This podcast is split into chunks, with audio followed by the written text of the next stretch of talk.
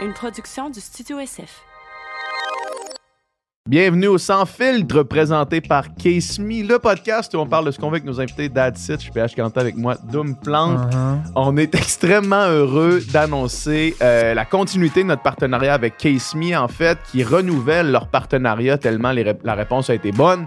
Euh, donc, si vous voulez changer votre case de cellulaire, votre case d'ordinateur, vos chargeurs de cellulaire, etc., etc., euh, on a un code promo pour vous qui est le SF15 pour 15% de rabais sur les produits Case Me. Puis hier, ils viennent tout juste de lancer leur nouvelle collection d'automne. Fait que allez voir les nouveaux designs d'automne. J'ai eu un petit sneak peek qui sont incroyables. Fait que regardez le dos de votre cellulaire. C'est le temps de changer le case. Allez voir sur Case Me. Cette semaine, au podcast, on reçoit Anthony Bertrand Grenier, qui est physicien médical, en fait, qui a fait des études, un doctorat en physique, donc en sciences d'abord, et maintenant qui complète son doctorat en philosophie, en épistémiologie, qui est euh, un peu la branche de la philosophie qui, s'intéresse à comment qu'on acquiert des connaissances. Euh, C'était une espèce de cours 101 de, philo, en même temps de, de- de science, sur la méthode scientifique, sur nos billets, euh, sur les faux arguments, sur... c'était vraiment une espèce de condensé d'informations qui, amène vraiment à la réflexion, puis qui nous pousse à douter de, de, de, de, de- de ce qu'on croit vrai, de ce qu'on de ce qu'on qu'on pense comme des, comme des certitudes. En fait, on a fait la distinction entre qu'est-ce qu'une croyance, qu'est-ce qu'une connaissance. Alors, dans euh, le monde d'aujourd'hui rempli de, de- de toutes sortes de croyances, rempli de fausses nouvelles, ça, euh, ça nous donne un petit peu plus d'armes pour Mm. euh, affronter ce monde rempli de n'importe quoi. Ouais, c'était vraiment, euh, vraiment une conversation euh, fascinante euh, qui, comme tu dis, remet en question bien des affaires qu'on pense savoir. Ouais. Fait que juste avant de vous laisser à la conversation, on va aller remercier nos commanditaires. Bon podcast. Bonne écoute.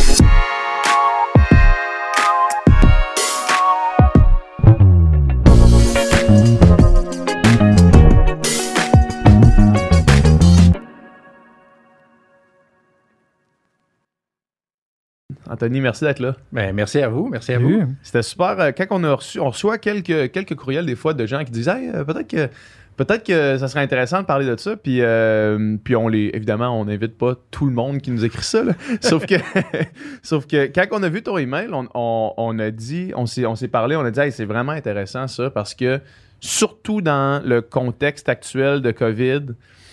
Tout ce qui est démêler croyances et science et pseudo-science, c'est quelque chose qui est nécessaire, je pense. Absolument. Oh oui, c'est. Ben, je sais pas dans quel côté tu veux qu'on s'en Ah, n'importe où, de n'importe quel côté pour où. l'instant, OK, ouais. pour, le, pour le moment. Bon, c'est, c'est quoi une croyance, par exemple? Ouais, ouais. Allons-y avec ça. Parce Donc, que j'ai comme le feeling qu'on entend beaucoup de croyances. Puis quand j'ai entendu ta conversation avec Myriam euh, sur euh, tête à tête avec la science, Exact. euh, t'amenais, t'amenais un point par rapport aux croyances que, qui m'a fait réaliser que beaucoup des choses que je disais étaient finalement des croyances. Oh, Ben, c'est le cas pour moi Ouais, aussi, je vais, c'est je vais le dire. Ouais. c'est pas Ouais. compliqué. Là. On a beaucoup plus de croyances que de connaissances dans notre tête Ouais. habituellement. Là, en moins de... Mais une croyance, c'est quoi? En philosophie, une croyance, c'est, c'est, c'est très simple. C'est tenir une proposition pour vrai. Ce que ça veut dire, c'est, admettons, je dis « je crois aux licornes », ça veut dire je considère que les licornes existent. Je pense qu'elles existent. Si je crois que la Terre est plate, c'est que je pense que la Terre est vraiment plate. Je pense vrai la proposition la Terre est plate. Donc, une croyance très générale, c'est un peu ça. Par contre, moi, ce que je développe un petit peu avec ma thèse, je me rends compte que il y a très souvent de l'ignorance lorsqu'on affirme croire en quelque chose. Ce que je veux dire, c'est que quelqu'un qui croit que la Terre est plate n'a pas les connaissances pour prouver que la Terre est plate. Ouais. Et quelqu'un qui ne croit pas au réchauffement climatique n'a pas les connaissances pour prouver que le réchauffement climatique n'existe pas. Donc, n'ayant pas les connaissances, il se fie à sa croyance. Puis, euh, c'est un peu ça dans lequel je m'en vais. Maintenant, c'est quoi une connaissance pour faire la distinction? En philosophie, c'est surtout atteindre la vérité avec une justification. Ce que je veux dire, c'est que, admettons, je te dis, euh, ah, euh, t'as, je sais pas, Pascal, t'as 20 dans ton portefeuille. Si t'as vraiment 20 dans ton portefeuille, est-ce qu'on va dire que j'avais une connaissance? Mais non, je suis tombé au hasard euh, dessus. Donc, la justification est importante parce que si je dis je t'ai vu mettre 20 dans ton portefeuille, ça veut dire que je sais que tu as au moins 20 dollars Ouais. dans ton portefeuille.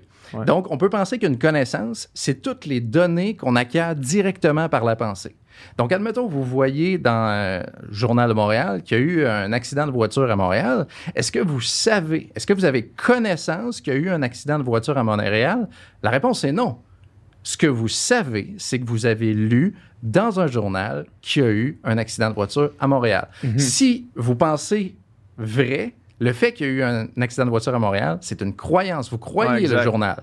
Donc, c'est c'est pour ça qu'on fait la distinction entre croyance et connaissance là-dessus. Est-ce qu'il faut que la donnée soit vraie pour que ce soit une connaissance? En fait, là, c'est encore un petit débat au niveau philosophique, mais beaucoup disent oui, ça doit être vrai. Mais là, en même temps, est-ce que la vérité absolue est accessible? Fait que là, euh, est-ce qu'on est dans Matrice ou Ouais, quelque ouais. chose?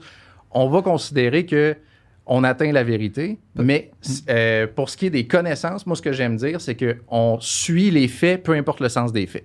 Parce que, mettons, je reviens sur les deux exemples que tu as cités, les, les platistes ou euh, les Réchauffement climatique. réchauffement climatique. Souvent, ils vont penser, plusieurs vont penser euh, que leur argumentaire est basé sur des connaissances, mais Oui. ces connaissances-là ou ces faits-là, entre guillemets, Oui. sont erronés. Exact. Euh, C'est on- plus, c'est, plus que je ne sais pas, mais je crois ça. C'est je, je, je le sais parce que telle, telle, telle raison, mais finalement, ces raisons-là, finalement, on se rend compte que c'est pas des vraies C'est raisons. ça, c'est des arguments fallacieux. Là, on va peut-être en, revenir plus tard. là. Mais oui, effectivement, très souvent, on pense savoir, mais on, on croit savoir que Ouais. la Terre est plate. Ou même que la Terre est ronde. hein. Ça ne veut Ah, pas c'est dire ça, que c'est. exact, c'est ça. Si, si tu as des mauvaises raisons, mais que tu as quand même une raison, ça veut pas dire avoir raison. Tu sais, si ton chemin pour aller vers la vérité est, est inadéquat, ben, tu n'as pas une connaissance, Mm. même si tu atteins la vérité. Mhm. C'est pour ça que la justification est importante. Parce que, tu sais, la, la Terre est très ronde. Moi, personnellement, mettons, jamais allé dans l'espace. Je l'ai jamais Ouais. vu. Je, l'ai- je le sais. Ouais. J'ai jamais vérifié, jamais fait d'expérience non plus pour vérifier qu'elle est, qu'elle est ronde. Mais Ouais. pourtant, j'affirme dur comme fer qu'elle est ronde parce, que, ben, parce que je fais confiance au consensus scientifique. C'est ça. Donc, tu crois le consensus scientifique. Mais tu te doutes à 99,9% probablement qu'elle est ronde parce que ronde. Ça serait étrange que 800 000 personnes se trompent. Mais j'en ai jamais fait la connaissance moi-même. C'est Ok. ça, ça reste une croyance envers le processus scientifique. Mais tu as des là. croyances plus fortes que d'autres. Tu sais, on ne croit pas tout quelque chose nécessairement à 100% ou à 0 Tu sais, Mhm. On peut avoir un, un- un curseur de vraisemblance, mettons, Mhm. comme on appelle. là. Ouais. Fait qu'il y a des choses que tu vas croire beaucoup plus que d'autres. Euh, Puis pour ce qui est de la, la Terre ronde, probablement que vous y croyez très, très fort. Mais maintenant, est-ce qu'on est capable d'avoir connaissance que la Terre est ronde? La réponse est oui. On est capable d'avoir Ouais. connaissance que la Terre est ronde. Ce que ça veut dire, une façon de faire, c'est lorsque toutes vos connaissances pointent dans la même direction et qu'il n'y a qu'un seul choix possible. Exemple, vous regardez euh, le croissant de lune, puis là, vous allez en Floride. Vous voyagez euh, des milliers de kilomètres, puis vous remarquez que le croissant de lune, il n'est pas du même sens. Là, vous dites, ah, c'est étrange, ça. Ah, J'acquiers la connaissance que je vois un croissant de lune qui est tout le temps comme ça au Québec, puis qui est comme ça, mettons, au- euh, en, en Floride. Floride. Mhm. Ensuite, euh, vous remarquez que le soleil, en été, il est plus haut qu'en hiver, il est plus bas. OK, c'est une autre connaissance. Puis vous remarquez ça au fil des saisons. Là, vous, dans le fond, vous acquérissez d'autres connaissances. Si vous allez dans l'hémisphère sud, vous voyagez encore plus loin, vous vous rendez compte que les, les étoiles, c'est pas les mêmes étoiles que, que dans le fond, nous, on voit ici. Mhm. Fait que là, tout ça, ces observations-là, c'est des connaissances. Fait que vous êtes capable de vous dire, c'est quoi la forme de la Terre?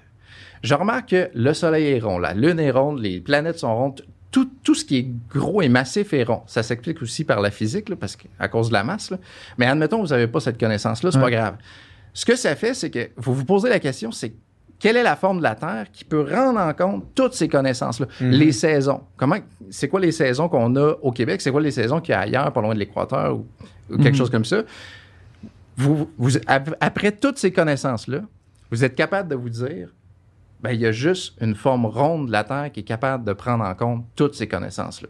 Mhm. Et si jamais il y a de nouvelles informations que vous acquérissez qui bousculent votre champ, une vraie quelqu'un qui est un connaissant, on parle souvent des croyants, mais pas beaucoup des connaissants, un connaissant va suivre les faits, les observations, les expériences, peu importe le sens. Ça ne dérangera pas de mettre de côté ses croyances, Non, euh, non, de les rejeter de revers la C'est ça, exactement. Ouais, ouais. Mais ça, c'est. Ce point précis-là est souvent un point utilisé par des gens qui croient à des, euh, des, appelons ça des connaissances alternatives, en disant ouais mais ça peut tout le temps changer, ça va tout le temps changer. Tu sais, mettons le cas de la COVID, là, Ouais. de dire qu'il y a toujours une, nouvelle information qui faisait changer la décision de la santé publique, ben ça c'était une espèce de façon de dire ils savent pas qu'est-ce qu'ils font puis ils suivent rien, ils vont au feeling, alors qu'en vérité c'est Ben, le, la- le consensus scientifique change parce qu'il y a des nouvelles informations qui rentrent dans la ligne de compte. Ouais. En fait, ce qu'on doit dire là-dessus, je pense qu'on va en reparler, c'est Ouais. surtout l'échelle de preuve, mais c'est il y a une distinction entre la science et la recherche. La recherche, là, dans le fond, on a comme une pyramide de preuves qu'on va sûrement reparler lorsqu'on va parler de la pensée critique. Mais ce que je veux dire, c'est que plus on acquiert des données, on on a- on n'acquiert pas nécessairement la vérité. Ce que je veux dire, c'est que ça augmente la probabilité que ce soit vrai, mais ça ne veut pas dire que c'est totalement vrai. Donc, ce que ça veut dire, c'est qu'admettons, on a une étude. On fait une étude sur un médicament, ce que- celui que vous voulez. Est-ce qu'il est capable de traiter telle chose? Là, on fait une étude, elle n'est pas en double aveugle, est seulement, on le teste sur des patients, puis c'est tout. Ah, ça a l'air de fonctionner. Parfait. Là, on monte dans l'échelle, on fait ça en double aveugle. Le double aveugle, ce que ça veut dire, c'est que le patient ne sait pas si- s'il reçoit le vrai médicament et le médecin, le, le chercheur ne sait pas euh, Qu'est-ce qu'il donne? Qu'est-ce qu'il donne, exactement. Et là, on se rend compte que ça marche pas. Ben là, ça vient de changer, mais c'est parce que l'échelle de preuve est différente. Autrement dit, si euh, il y a une étude avec un- une rigosité quand même correcte, mais une étude avec une rigosité encore plus forte, ça vient remplacer celle-là. Donc, les méthodes sont plus fortes et euh, dans le cas de la COVID, il y a tellement de données qu'il faut acquérir, ça n'a aucun sens. Là. Puis tous les pays, ou à peu près, se sont concentrés là-dessus. Donc, c'est pour ça que chacun avait ses études ici et là, chacun avait ses médicaments, ses- ses- il y avait des pseudosciences là-dedans aussi, Ouais. mais n'empêche que la recherche, OK, on est rendu là, mais on n'a pas nécessairement acquis la vérité. là. Donc, c'est pour ça, puis même, pour- là, je ne suis pas expert des vaccins, mais c'est pour ça qu'il y a même différents types de vaccins qui peuvent se créer, se produire, euh, selon les données qu'on acquiert. Mhm. Ça, c'est ça, c'est en constant. C'est en constante évolution, Oui, c'est en constant exact. changement. Puis, euh, tu sais, il y a, des, y a, des, y a des, des, des domaines étudiés qui sont beaucoup plus vieux. là. Tu sais, là, on, parle, mais on parlait justement de la Terre qui est plate puis qui est Ouais. ronde. Est-ce qu'il y a un. J'imagine qu'il y a un, un- un billet de proximité euh, pour, euh, pour, en- en- pour euh, légitimiser la connaissance, mettons. Là. Tu sais, Plus ça fait longtemps que c'est étudié, plus ça fait longtemps que la connaissance bouge plus, plus là, comme je pense qu'on est. Ben, en c'est clair, fait, ouais. je dirais même, je vais même aller encore un petit peu plus loin. Si ça fait des centaines d'années qu'on essaie de prouver que ça marche, puis ça n'a pas, toujours pas marché, ben, on appelle ça une preuve négative. Ouais. Ce que ça veut dire, c'est que plus on cherche sans trouver quelque chose, plus la probabilité que ça marche est faible. Ça ne veut pas dire que ça marche pas du tout, mais ça veut dire que c'est très faible. Donc, à l'inverse, quelque chose qu'on voit que ça fait longtemps, ça fait même très longtemps qu'on sait que la Terre est ronde. là. Je veux dire, même Aristote, il savait, puis il y est appris par l'autre. Euh, donc, on, on- ces connaissances-là sont pas, rarement remis en cause. Ouais, ça. Donc, on, on a, on peut avoir beaucoup de connaissances, mais on n'a pas nécessairement une connaissance de nos connaissances. C'est-à-dire comment qu'on a acquis cette connaissance-là. Donc, Mhm. elle est répétée, c'est un appel à la tradition. tu sais. Ah, dans les écoles, on apprend qu'elle est ronde. OK, vous apprenez qu'elle est ronde, mais vous ne le démontrez pas, Ouais, finalement. ouais, ouais. Donc, oui, euh, des fois, c'est tellement évident. Ben, ça, c'est rendu On- on évident. arrête de là. se poser la On question. arrête de se poser la question, là, parce Ouais. que, tu sais, sinon, on ferait plus de recherche. euh, Ouais. On ferait de la recherche sur juste les anciennes. euh, Ouais, ouais, c'est ça. On recommencerait tout le on temps. recommencerait à tout le temps. Là. Fait qu'il faut avancer en quelque... Donc, c'est pour ça, des fois, on doit avoir des croyances. Mais si jamais on se rend compte que c'est faux, ben, Ouais. on- C'est ça, mais on n'a pas le droit de tenir certaines choses comme vraies parce que ça serait impossible de faire soi-même la démonstration d'absolument tout. là. Ah non, exact. On n'a pas le temps d'une vie Non, pour tout ça. ça. là. C'est, Pas ça- faire un, un post-doctorat dans tous les Non. domaines. Toi, t'as déjà fait deux, genre deux, deux doctorats Ouais. en deux domaines, c'est quand même déjà bon. Hmm. Mais ce qui est drôle aussi avec l'argument, tu sais, mettons, de la, de la Terre ronde, c'est que souvent cet exemple-là, mettons, on va dire oui, mais le premier qui a dit que la Terre était ronde, puis tout le monde disait qu'il était fou, puis non, non, non, puis c'était rejeté. Puis là, aujourd'hui, quand quelqu'un, des fois, va arriver avec une nouvelle chose, ben, on va dire c'est peut-être le, le Galilée d'aujourd'hui, Ouais, mais souvent, ouais. c'est juste un hurluberlu. Tu comprends oui, ce que je veux dire? oui, oui, je comprends. Euh, euh, surtout dans le cadre de la COVID, mettons, il y en a qui se sont présentés comme des sauveurs, puis c'était... Ouais. c'était- ouais. Euh, c'est rare, les nouveaux Einstein ou les nouveaux Galilée. Euh, Mm-hmm. Il n'y a pas eu de révolution en physique depuis des- des- plusieurs décennies. Là, je veux dire, ça, ça fait longtemps qu'on n'a pas eu quelque chose. Puis depuis Darwin avec l'évolution, euh, des grosses révolutions, on n'a pas eu Genre une ça. nouvelle règle qui Ouais, va changer genre, la façon avec laquelle on ça. voit le monde. Là. plus on raffine, puis on, tu sais, on. que- Ouais. qu'on découvre complètement de nouvelles choses. là, Ouais, euh. Je pense pas. Je sais que je sais de quoi tu parles. là. Ça arrive des gens qui même qui se prennent pour ah je suis un incompris ou quelque chose Ouais, comme ouais. ça. Mais il faut quand même qu'ils démontrent pourquoi ce qu'il dit est vrai. Mhm. Il faut qu'il démontre. Puis il faut pas que ce soit irréfutable non plus. Donc il faut qu'il soit en mesure d'amener des arguments, des observations, des expériences pour démontrer ce qu'il pense. Si il démontre pas ça, ben désolé, mais ça marche pas. Pour convaincre quelqu'un, il faut que tu lui présentes des faits, il faut que il faut que tu sois capable Mhm. d'expliquer les observations de taille. Mais si, si tu fais juste des, des- des- Tu lances des phrases comme ça, ah, c'est c'est à cause de ça qu'il se passe telle affaire, peu importe, le gouvernement veut nous contrôler pour telle chose. Ben, il faut que tu amènes des preuves. Moi, j'ai pas de problème. Si jamais tu, tu me dis ça, si tu me le démontres, je vais te dire parfait. Mais Mhm. si tu me le démontres pas, euh, Souvent, l'argument va être, mais on n'a aucun moyen de, prou- de prouver le contraire non plus. Donc, tu choisis de croire Ouais. euh, ce, que tu, ce que tu veux croire. Finalement, Ouais. souvent, c'est ça. là, Ouais, euh, là, tu viens de me mettre dans deux, deux directions. là. Euh, l'appel à l'ignorance, le, le sophisme de l'appel à l'ignorance, un argument fallacieux, c'est trois choses. Un, je considère ça vrai parce que ça n'a pas été démontré comme faux. Deux, je considère que c'est faux parce que ça n'a pas été démontré comme vrai. Ou trois, il n'y a pas d'explication, donc mon explication est la bonne. Mais ça, c'est c'est un argument fallacieux, c'est-à-dire tu n'as rien démontré en fait. Mhm. Tu n'as rien affirmé, tu n'as rien dit. Puis l'autre chose que tu as dit, c'est pour ce qui est des croyances, euh, les croyances rassurent. Mais oui. Oh, mais c- absolument, c'est mieux. un- très souvent, ça peut arriver que c'est mieux un mensonge qui rassure qu'une vérité qui fait mal. Mhm. Tu sais, tout le monde en parle. Il y a eu euh, le pharmacien qui a été euh, euh, pour, dans le cadre de la COVID, puis qui a Ouais. le badge, je dis Ouais, mais là, rassure-nous. Mais la science n'est pas là pour rassurer, Ouais. elle est là pour trouver la vérité. Ouais. Fait que, tu sais, si tu n'aimes pas la vérité, euh, je vais paraphraser Étienne Klein, qui est un philosophe des sciences en France et physicien des particules. Il, a- il est pas sûr qu'on est intéressé par la vérité. Lui, il dit J'ai l'impression qu'on aime croire vrai des concepts qui nous plaisent. Mhm. Autrement dit, tu sais, on veut que ce soit vrai, donc on y croit. Tu sais, moi, j'ai jamais rencontré quelqu'un qui croit qu'il y a une vie après la mort, mais qui veut pas qu'il y ait une vie après la mort.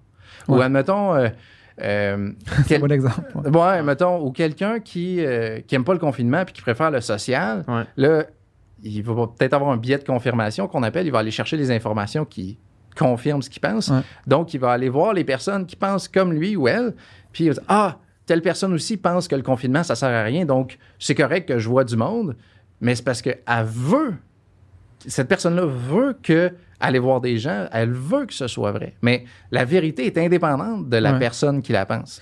T'as t'as pris un exemple, là, peut-être que je passe trop du, du coq à l'âne, là, mais tu t'as nommé la vie après la mort, tu sais, ça, qui est, une- tu sais, qui est souvent dans, de l'ordre des croyances religieuses, mettons, là, tu sais, puis Ouais. aussi de choses à lesquelles on aura vraisemblablement jamais de réponse, là, tu sais, ou l'existence de Dieu, la vie après la mort, en tout cas, du moins scientifiquement ou philosophiquement, c'est dur.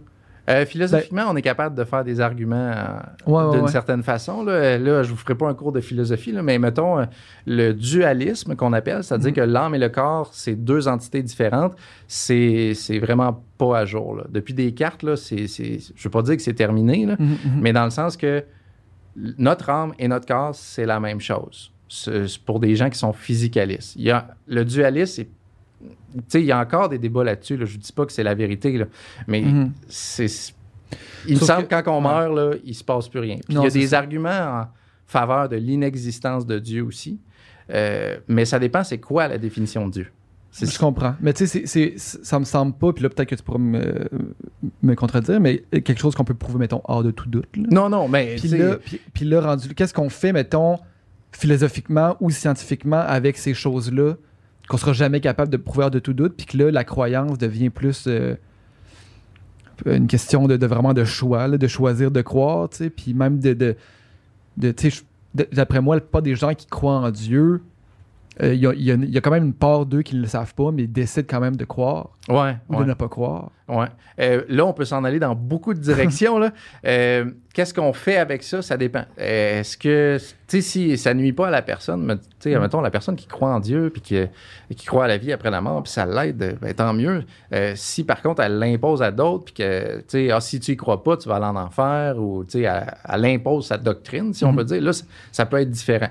Euh, si on a une façon de, je sais pas si tu voulais qu'on convainque la personne que ses arguments, ça marche pas, là. Non, mais c'est plus, euh, est-ce que, mettons, euh, c'est quelque chose qui, est- qui est pris en compte, qui devrait être pris en compte, ou, qui- ou qui, mettons, dans une société. euh, je sais, là, c'est vraiment touché, là, je comprends. Ouais, mais ben c'est ça, on peut s'en aller dans plein de Ouais. directions. Là. Mais mettons, euh, les écoles religieuses, qu'est-ce qu'on fait avec ça? C'est ça? Ou... OK.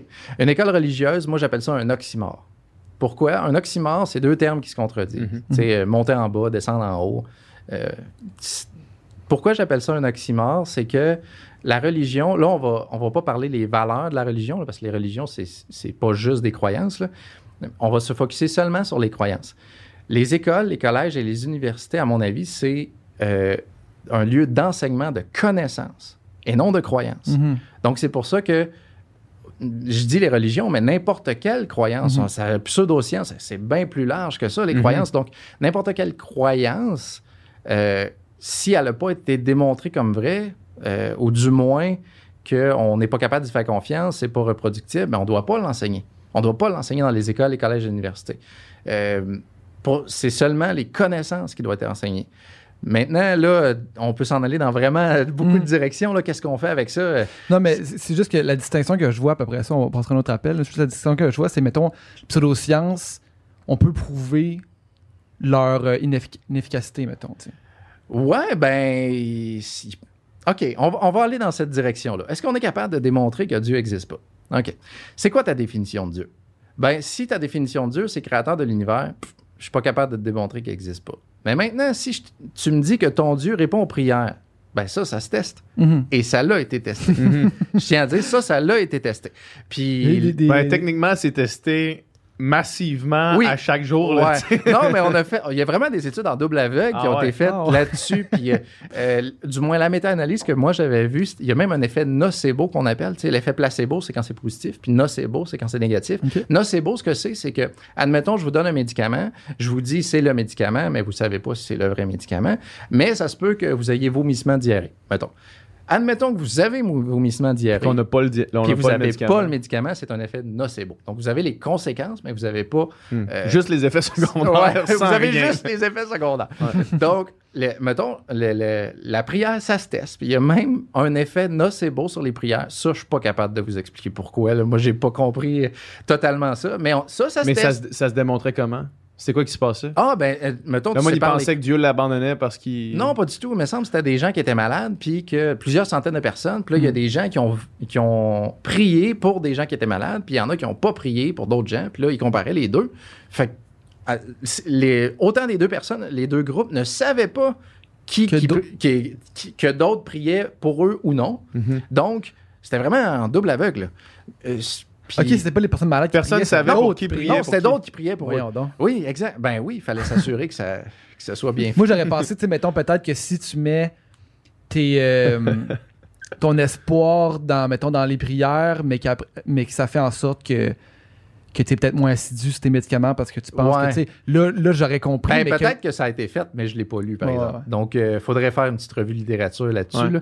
Mais ça, ça ne veut pas dire que Dieu n'existe pas. Mais ce que ça veut dire, c'est que la prière ne fonctionne pas. Donc, on est capable de montrer. C'est ça, ça répond pas pour le moment. Si jamais on, voit qu'il y a d'autres études plus tard, ça change d'avis, pas de problème. Mais pour le moment, ça marche pas. Donc, si jamais tu dis que ton Dieu répond aux prières, moi, je vais te dire, écoute, euh, il y a des méta-analyses qui, pour le moment, on dit, ça semble pas fonctionner. Parfait. Maintenant, quelle autre chose que ton Dieu est capable de faire? Il est capable d'interagir avec le monde? Ben, il y a plein de choses qui se testent.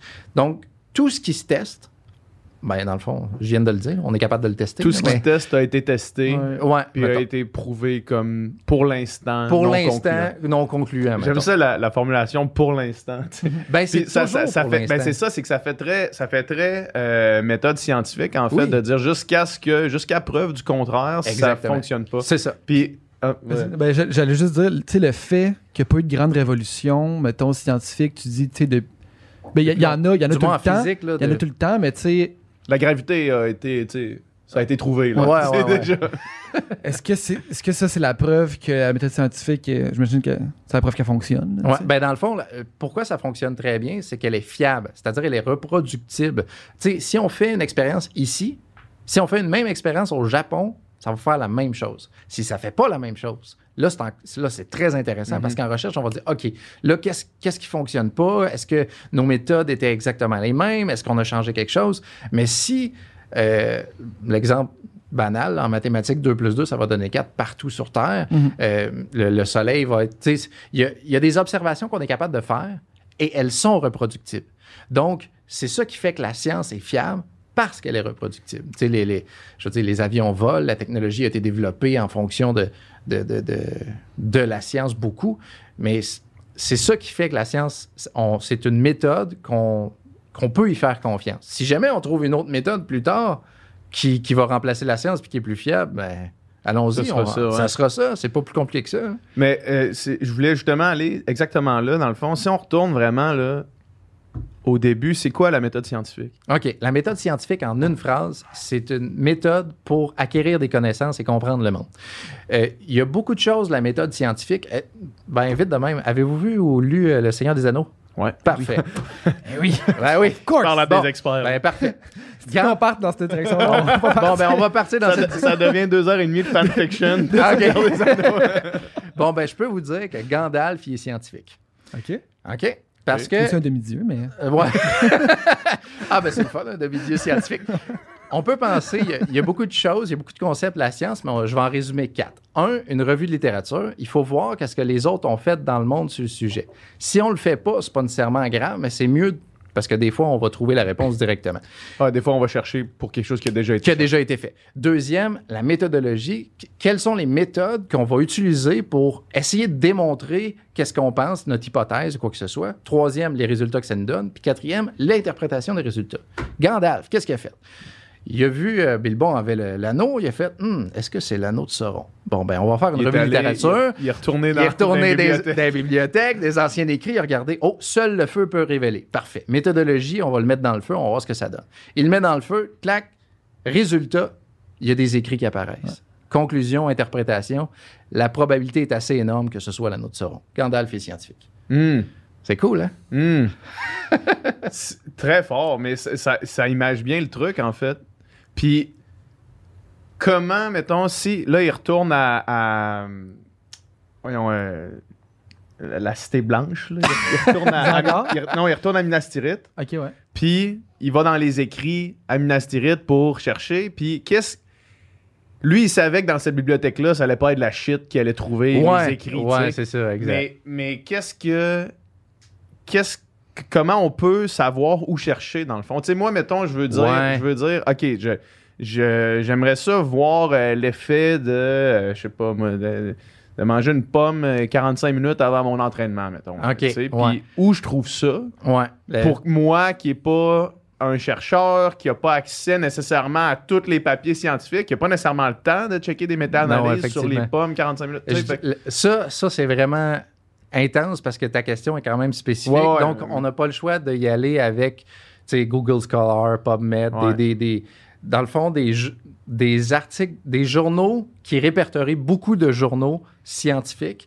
Puis il y a une différence entre un journal comme le Journal de Montréal versus un journal scientifique Ouais. parce qu'il y a une revue par les pairs. Ça, euh, Ouais. Gandalf n'a pas eu une revue par les pairs, là, mais en vrai. tout cas, on va dire qu'un demi-dieu est vraiment hot.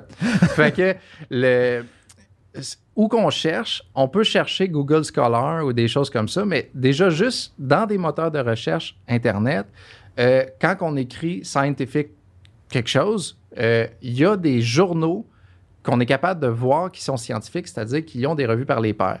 Mais par contre, probablement tantôt, on va parler de journaux prédateurs, parce que les journaux prédateurs, c'est pas des revues scientifiques. C'est euh, des gens qui ont appris qu'ils pouvaient faire de l'argent, Ouais. puis qu'ils ont inventé leur journal. Ils ont dit, Ah, on va demander aux chercheurs de nous envoyer ça, ils vont nous donner 1000 pièces puis nous, on va le publier, puis on va même pas le lire. Donc ça, c'est pas scientifique parce qu'il n'y a pas une revue par les pairs. Une revue par les pairs, c'est, mettons, il y a 3-4 personnes qui vont vérifier que ce que tu as fait, la- ta méthodologie était bonne, euh, tes, tes résultats ils semblaient être adéquats, ton interprétation est correcte, tu n'as pas été trop dans le champ. Euh, donc, puis je dirais, le gros problème, c'est que la majorité des articles sont payants. Tu sais, il faut Ouais. acheter les articles. Euh, Il y en a qui sont gratuits Et l'abstract, c'est-à-dire le résumé de l'article, lui, il, Il est toujours gratuit. il est toujours gratuit. Ouais. Donc, au moins, tu as accès à euh, un- une page qui résume l'article, puis tu as quand même la conclusion de, savoir si tu peux manger une pomme, euh, Ouais. si, si ça a une influence. Peut-être ça n'en a pas, peut-être ça en a une. Euh, Mais tu sais, parce que juste ce que tu viens de dire là, ça me paraît comme un, comme un énorme problème où est-ce- pour, pour le public en Ouais. général. Ouais. Parce que c'est bien trop tough de Ah oui. différencier qu'est-ce qui est un, un journal. je- comment tu, comment tu l'appelais? Un journal scientifique, PubMed, Non, non, non, mais, Scholar, non, mais. euh, le journal prédateur. Le journal prédateur. Oui. Qu- Qu'est-ce qui est un journal, un journal scientifique versus qu'est-ce qui est un journal prédateur quand la seule source que tu as pour chercher, c'est Google, là, Ouais. au final? Liste journal prédateur, Ouais. vous allez l'avoir. c'est ça, c'est ça dans le fond. Mais en Ouais. même temps, c'est que le site sur lequel tu vas trouver liste journal prédateur, c'est un site aussi que tu connais pas la légitimité. Non, effectivement. En fait, ça vient avec euh, un petit peu notre petit curseur de vraisemblance. Là. Ça dépend combien de temps vous avez à faire euh, sur la recherche. Moi, je vous dirais, quelles sont les, conna- les connaissances, quelles sont les conséquences si ce que vous pensez est faux? Hmm. Tu sais, admettons, euh, si tu manges une pomme avant ton entraînement, je- euh, J'ai faudrait- pas infini de temps à mettre à chercher si oui ou non Ouais, c'est bon ça, exactement. là. Ça n'a pas nécessairement une très grosse influence sur ta vie, à moins qu'on se rende compte que les pommes, euh, ça augmente notre espérance de vie de 15 ans. Il Ouais. faudrait parler à Myriam ou Ouais. d'autres nutritionnistes là-dessus. Euh, Par contre, si mettons ma recherche, c'est est-ce que euh, le vaccin peut me Et faire voilà. mourir? c'est ça. Ça, c'est vraiment. Ça vaut la peine Ça de vaut la peine chercher. de chercher pendant quelques heures au moins. Ouais. Je dirais, s'il y a quelque chose que je recommanderais, ça s'appelle des reviews. C'est un résumé de beaucoup d'études qui ont été faites, puis qu'est-ce qu'on connaît sur le sujet. Donc, euh, si vous écrivez review, il y a même des journaux qui sont spécialisés dans les reviews. Il y a probablement des journaux prédateurs qui ont publié des reviews. Peut-être c'est plus rare, parce qu'un review, il n'y a, pas de nouvelles données vraiment. Ça fait juste répertorier qu'est-ce qu'on sait sur le sujet, puis c'est très vague. Donc, en général, c'est bien vulgarisé, mais en même temps, si on s'en va parler de molécules, de, de- de l'acide citrique, de je sais pas quoi, là, c'est sûr, on va avoir de la misère. Donc, j'avoue qu'au niveau vulgarisation en article scientifique, c'est pas super. là. Donc, Mhm. peut-être s'en tenir à ceux qui vulgarisent les, les, euh, articles, des vulgarisateurs scientifiques, qu'est-ce qu'ils pensent de ça? Donc, je dirais vraiment, c'est quoi les conséquences de, ton, de ce que tu penses? Comme, mettons, ton affaire de la pomme puis des vaccins. Les vaccins, c'est très important, mais la pomme, j'ai l'impression que, tu sais, euh, perds pas trois semaines à temps plein là-dessus. là. Mhm. Mais les vaccins, euh, je te dirais, passe au. Tu Ah tu pourrais passer une journée. Puis n'empêche, il y a une autre affaire. Vous n'êtes pas obligé d'aller voir les articles scientifiques. Vous pouvez vous en tenir aux experts. C'est-à-dire, ça va ouvre rester la une porte à un autre croyance. problème. Oui, ça leur apporte un autre problème. Euh, Comment reconnaître un expert? Ouais, ça, c'est tough. Parce que comment on peut savoir l'expertise d'une personne si nous-mêmes, on n'est pas expert dans le domaine? Si nous-mêmes, on s'y connaît même pas dans le domaine. Puis la première chose qui revient, puis j'aime moins ça, c'est Ah, c'est un expert si les autres disent que c'est un expert. Ouais, mais c'est un cercle vicieux. Que... Une espèce de circle, circle jerk. là, C'est ça. monde. Donc, moi, ce que je dirais, c'est d'abord, il faut que l'expertise de l'expert ne soit pas une pseudoscience. On peut en reparler comment on distingue la science de la pseudoscience tantôt, là. mais il faut pas que ce soit une pseudo- faut que ce soit quelque chose de reconnu. Mais Première chose. reconnu par des experts. C'est tout le temps ça.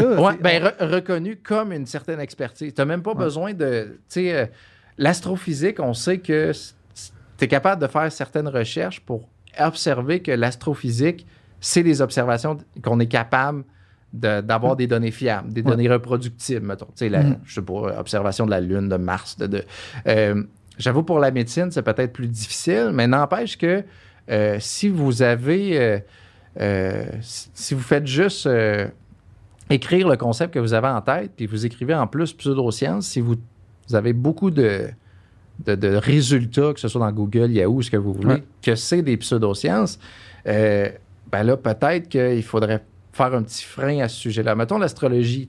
L'astrologie, que C'est pas de l'astrophysique. c'est pas de l'astrophysique, l'astrologie. C'était c'est- il y a quelques milliers d'années, c'était une façon d'expliquer euh, le comportement humain de par le, les positionnements du ciel ou quoi que ce soit. Puis ça se teste très facilement, puis c'est démontré que ça marche pas. Mhm. Mais euh, admettons, euh, là, je veux pas perdre le fil, là, parce que là, tu me dis. Ah, on- on- Le- on les suit- experts. Ouais, c'est ça. OK, mettons quelqu'un qui se présente comme un astrologue. On va dire c'est un expert.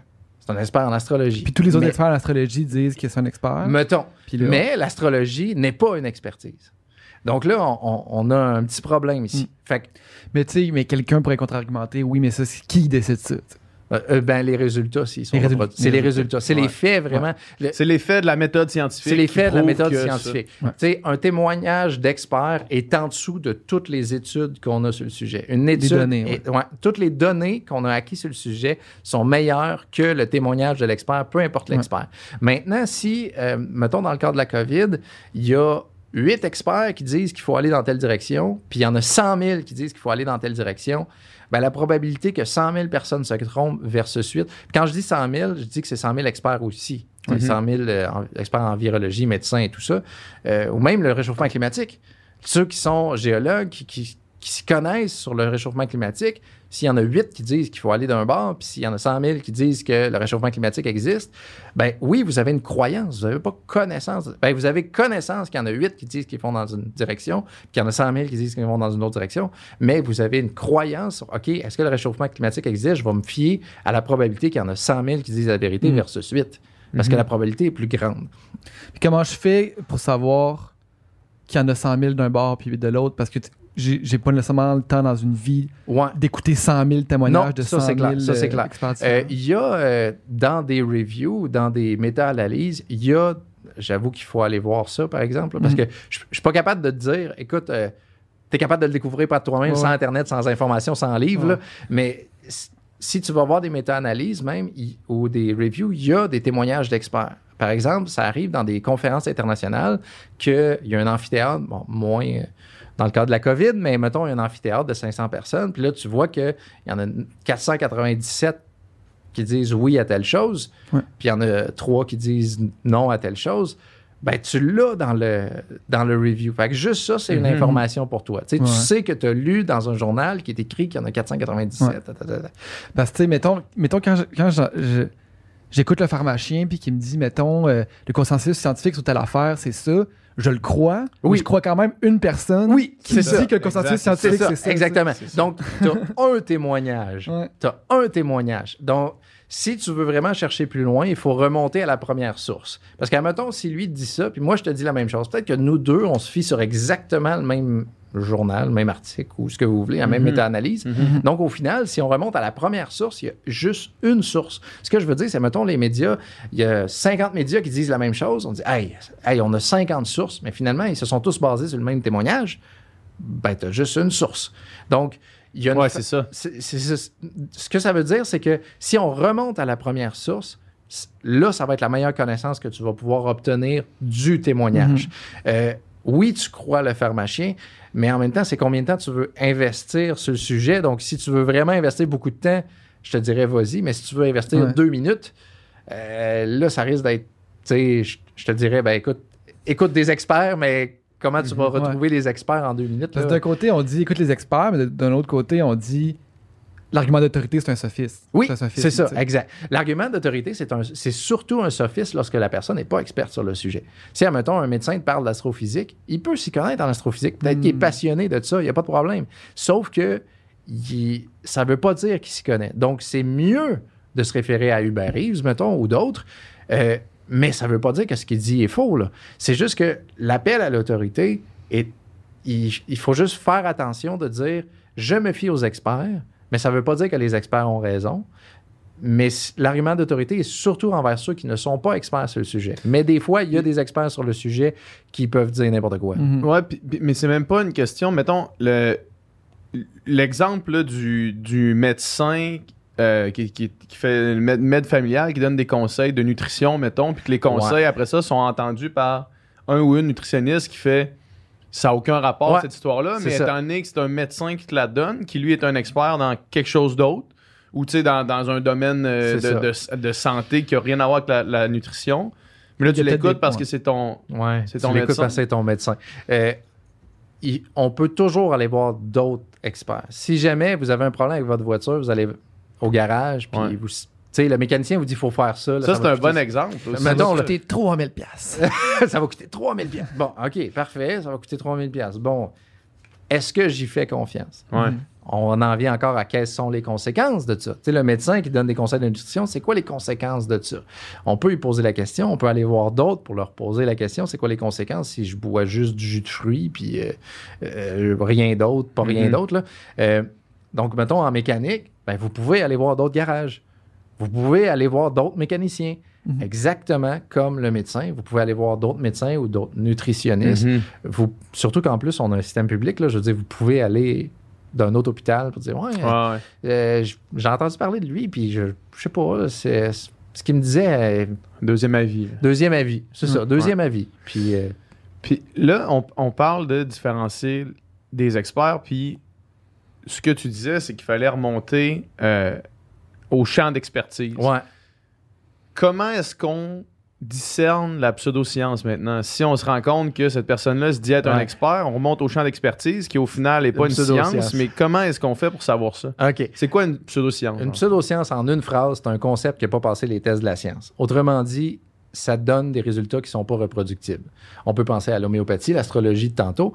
Donc, mettons l'homéopathie. Euh, on teste l'homéopathie, c'est-à-dire on fait, donne des médicaments pour l'homéopathie. Mettons sur les, je sais pas, le rhume, le mal de tête, ce que vous voulez, n'importe quoi. Guérir l'asthme, euh, Mm. peu importe. Mhm. Euh, une maladie quelconque. On donne un placebo, c'est-à-dire ce qui n'est pas l'homéopathie. Puis à d'autres, on donne l'homéopathie pour vrai, la pilule d'homéopathie. Puis est-ce que l'homéopathie est capable de battre le placebo? La réponse est non. Bon, ben, c'est une pseudoscience parce que c'est, ça n'a pas été en mesure d'avoir des résultats fiables et reproductibles pour ce qui est euh, de battre le pla- placebo dans le cadre de la médecine. Mhm. Euh, l'astrologie. On va y aller avec l'astrologie. Comment qu'on fait pour dire que l'astrologie euh, n'a pas d'influence sur le comportement humain ou quelque chose comme ça? Ben, parfait. C'est quoi que les astrologues disent sur ceux qui sont nés au mois de janvier? Ben, tu sais, il y a comme des deux mois, là. il y a comme un fin janvier, début février, quelque chose Ouais, comme ouais. ça. là. Mettons sur les versos. Les versos doivent être tel, tel, tel, tel comportement. Parfait. Euh, on va regarder tous ceux qui ont ce comportement-là, puis on va regarder est-ce qu'ils sont versos. Mhm. On va regarder maintenant ceux qui sont verso. Puis on va regarder est-ce qu'ils ont ce comportement-là. Puis on va même regarder des. On va même. euh, Il y a plein de façons de faire des tests. Là. Mhm. On va donner euh, un biais cognitif qui s'appelle l'effet de ah, euh, Barnum, que on, on, on te dit ce que tu veux entendre. là. Tu sais, ah, tu es, tu, tu as une grande confiance en toi, tu apprends, tu es réservé à l'occasion, mais tu peux être extraverti dans, tu sais, des choses qui réunissent tout le Mhm. monde. Là. Ah, Puis, euh, on le donne à tout le monde. Si la 80% qui disent que oui, ça les représente bien, mais on leur a tous donné la même feuille, on se rend compte que être verso ou, ou Ça sans- change rien. ça change absolument rien. Donc, on est capable de voir c'est que. que tu tu connais vraiment bien tes signes astrologiques. à part- Verso, Verso, puis, euh, euh, ben, Ben, verso. ça, ben, je connais. Je sais pas les autres. C'est- Sagittaire, euh, taureau. Je, je connais pas ça. Je suis pas astrologue. Je ne suis Ah, pas expert en astrologie. Ah, ouais, ça. Donc, le- on est capable de voir que ce n'est pas reproductible. Donc, Ouais. Dans le fond, que c'est pas fiable. Euh, ce qui fait que c'est pas une expertise. Ça, c'est une façon de voir que c'est une pseudoscience. Euh, maintenant, pour ce qui est, euh, dans le fond, c'est comment que ça n'a pas passé les tests de la science, c'est oui, il faut euh, malheureusement aller voir dans des articles scientifiques si c'est le cas. Si vous avez un endroit pour commencer, les méta-analyses, c'est ça qui répertorie absolument tout, c'est quoi le consensus sur le sujet? Euh, mais même certains sites, des fois, euh, Wikipédia, c'est pas nécessairement une source, mais c'est un portail qui cite des sources. Mhm. Donc, sur Wikipédia, vous êtes quand même capable d'avoir, euh, ils vont citer des méta-analyses à l'occasion. Donc, ça peut quand même être quelque chose qui peut être euh, correct parce que vous, êtes capable de remonter à- aux premières sources, euh, du moins à certaines premières sources euh, avec euh, ce portail-là. Sinon, pour ce qui est des pseudosciences, on a encore la question, c'est quoi les conséquences si c'est faux? Ça, ça ne nous dit pas si Ouais, c'est c'est vrai ça. ou faux, là, mais Ouais. c'est quoi les conséquences si c'est faux? Vous allez chercher beaucoup plus si ça a une grande influence sur votre vie versus ça? Tu sais, l'astrologie, euh, ça, n'a pas beaucoup d'influence. ben, tu sais, à moins que quelqu'un soit vraiment intense puis dise Ah, telle personne, euh, c'est- tu sais, ah, ça, c'est c'est clairement un taureau de telle affaire. Puis donc, ça veut dire qu'il peut pas être avec un scorpion parce que telle affaire. là. Ça, ça a vraiment une grande influence sur ta vie. Mais Ouais. si euh, tu fais ça pour t'amuser puis tu lis ça dans le journal de temps en temps, là. euh, je pense pas que tu aies besoin de Exact. faire une revue de littérature Mm. complète pour savoir si c'est correct. Là. C'est... Ah, Donc, euh, ouais. Ben, c'est- une bonne réponse, puis encore, ça ouvre la porte à plein d'autres affaires. Mettons, mettons qu'on dit. euh, sais, parce que, parce que la, la, la science puis la méthode scientifique, c'est surtout dans les, dans les milieux universitaires que c'est fait, Ouais. dans des milieux de recherche universitaires. Les milieux de recherche universitaires, ça fonctionne, ça prend du financement pour faire des recherches, Ouais. ça prend toutes ces choses-là. Euh, ça, c'est un autre aspect qu'on pourra checker plus tard. Mais il y a aussi un enjeu de, de temps puis de pertinence. Fait que, mettons, Ouais. je vois mal une chaire de recherche à l'université étudier euh, euh, qu'est-ce- c'est quoi les effets de mettre du pissenlit dans ton eau chaude euh, avant d'aller te coucher, mettons, là, tu sais? Ouais. Puis, fait que là, tu- difficilement, tu peux aller trouver une étude scientifique qui dit que peut-être que ça relaxe euh, des fonctions euh, musculaires, mettons, là, tu sais? Ouais. Puis, puis là, tu vas avoir une pseudo-science qui va arriver en disant Hey, on a fait. euh, on a testé ça avec euh, 10 personnes différentes. C'est vraiment pas une grosse Ouais. analyse euh, à l'aveugle puis des grosses affaires, mais bon. comme c'est la seule information qu'on a. Ouais. C'est eux qui ont décidé de faire du pissenlit dans ton eau, puis que ça a l'air de fonctionner. sais. OK.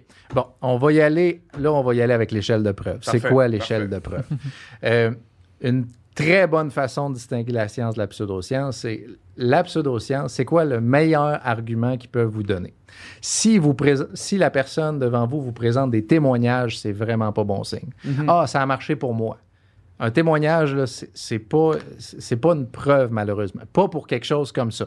Euh, si aussi on essaie de faire passer le concept par la politique, par exemple par un ordre professionnel, par des lois, c'est encore moins bon signe. Parce que si la science n'a pas démontré que ça marche, ben la, euh, si tu essaies de faire passer ça par la politique, Est-ce que tu as un c'est exemple encore, de c'est ça? encore pire. Ben, il y, en a qui ont des ordres. Il y a un ordre professionnel d'homéopathie en, en Ontario. Il y a des ordres professionnels. que- L'ordre professionnel, en passant, c'est là pour protéger le public. C'est pas là pour dire que ça marche puis que c'est vrai. là. C'est là pour délimiter les fonctions de ce que la personne dit qu'elle est capable de faire, Mhm. puis s'assurer que le public est protégé. Peu importe c'est quoi tu fais. Donc, même si on a un ordre professionnel, Ça on- rend pas ça légitime. ça rend, ça rend pas ça légitime, exactement.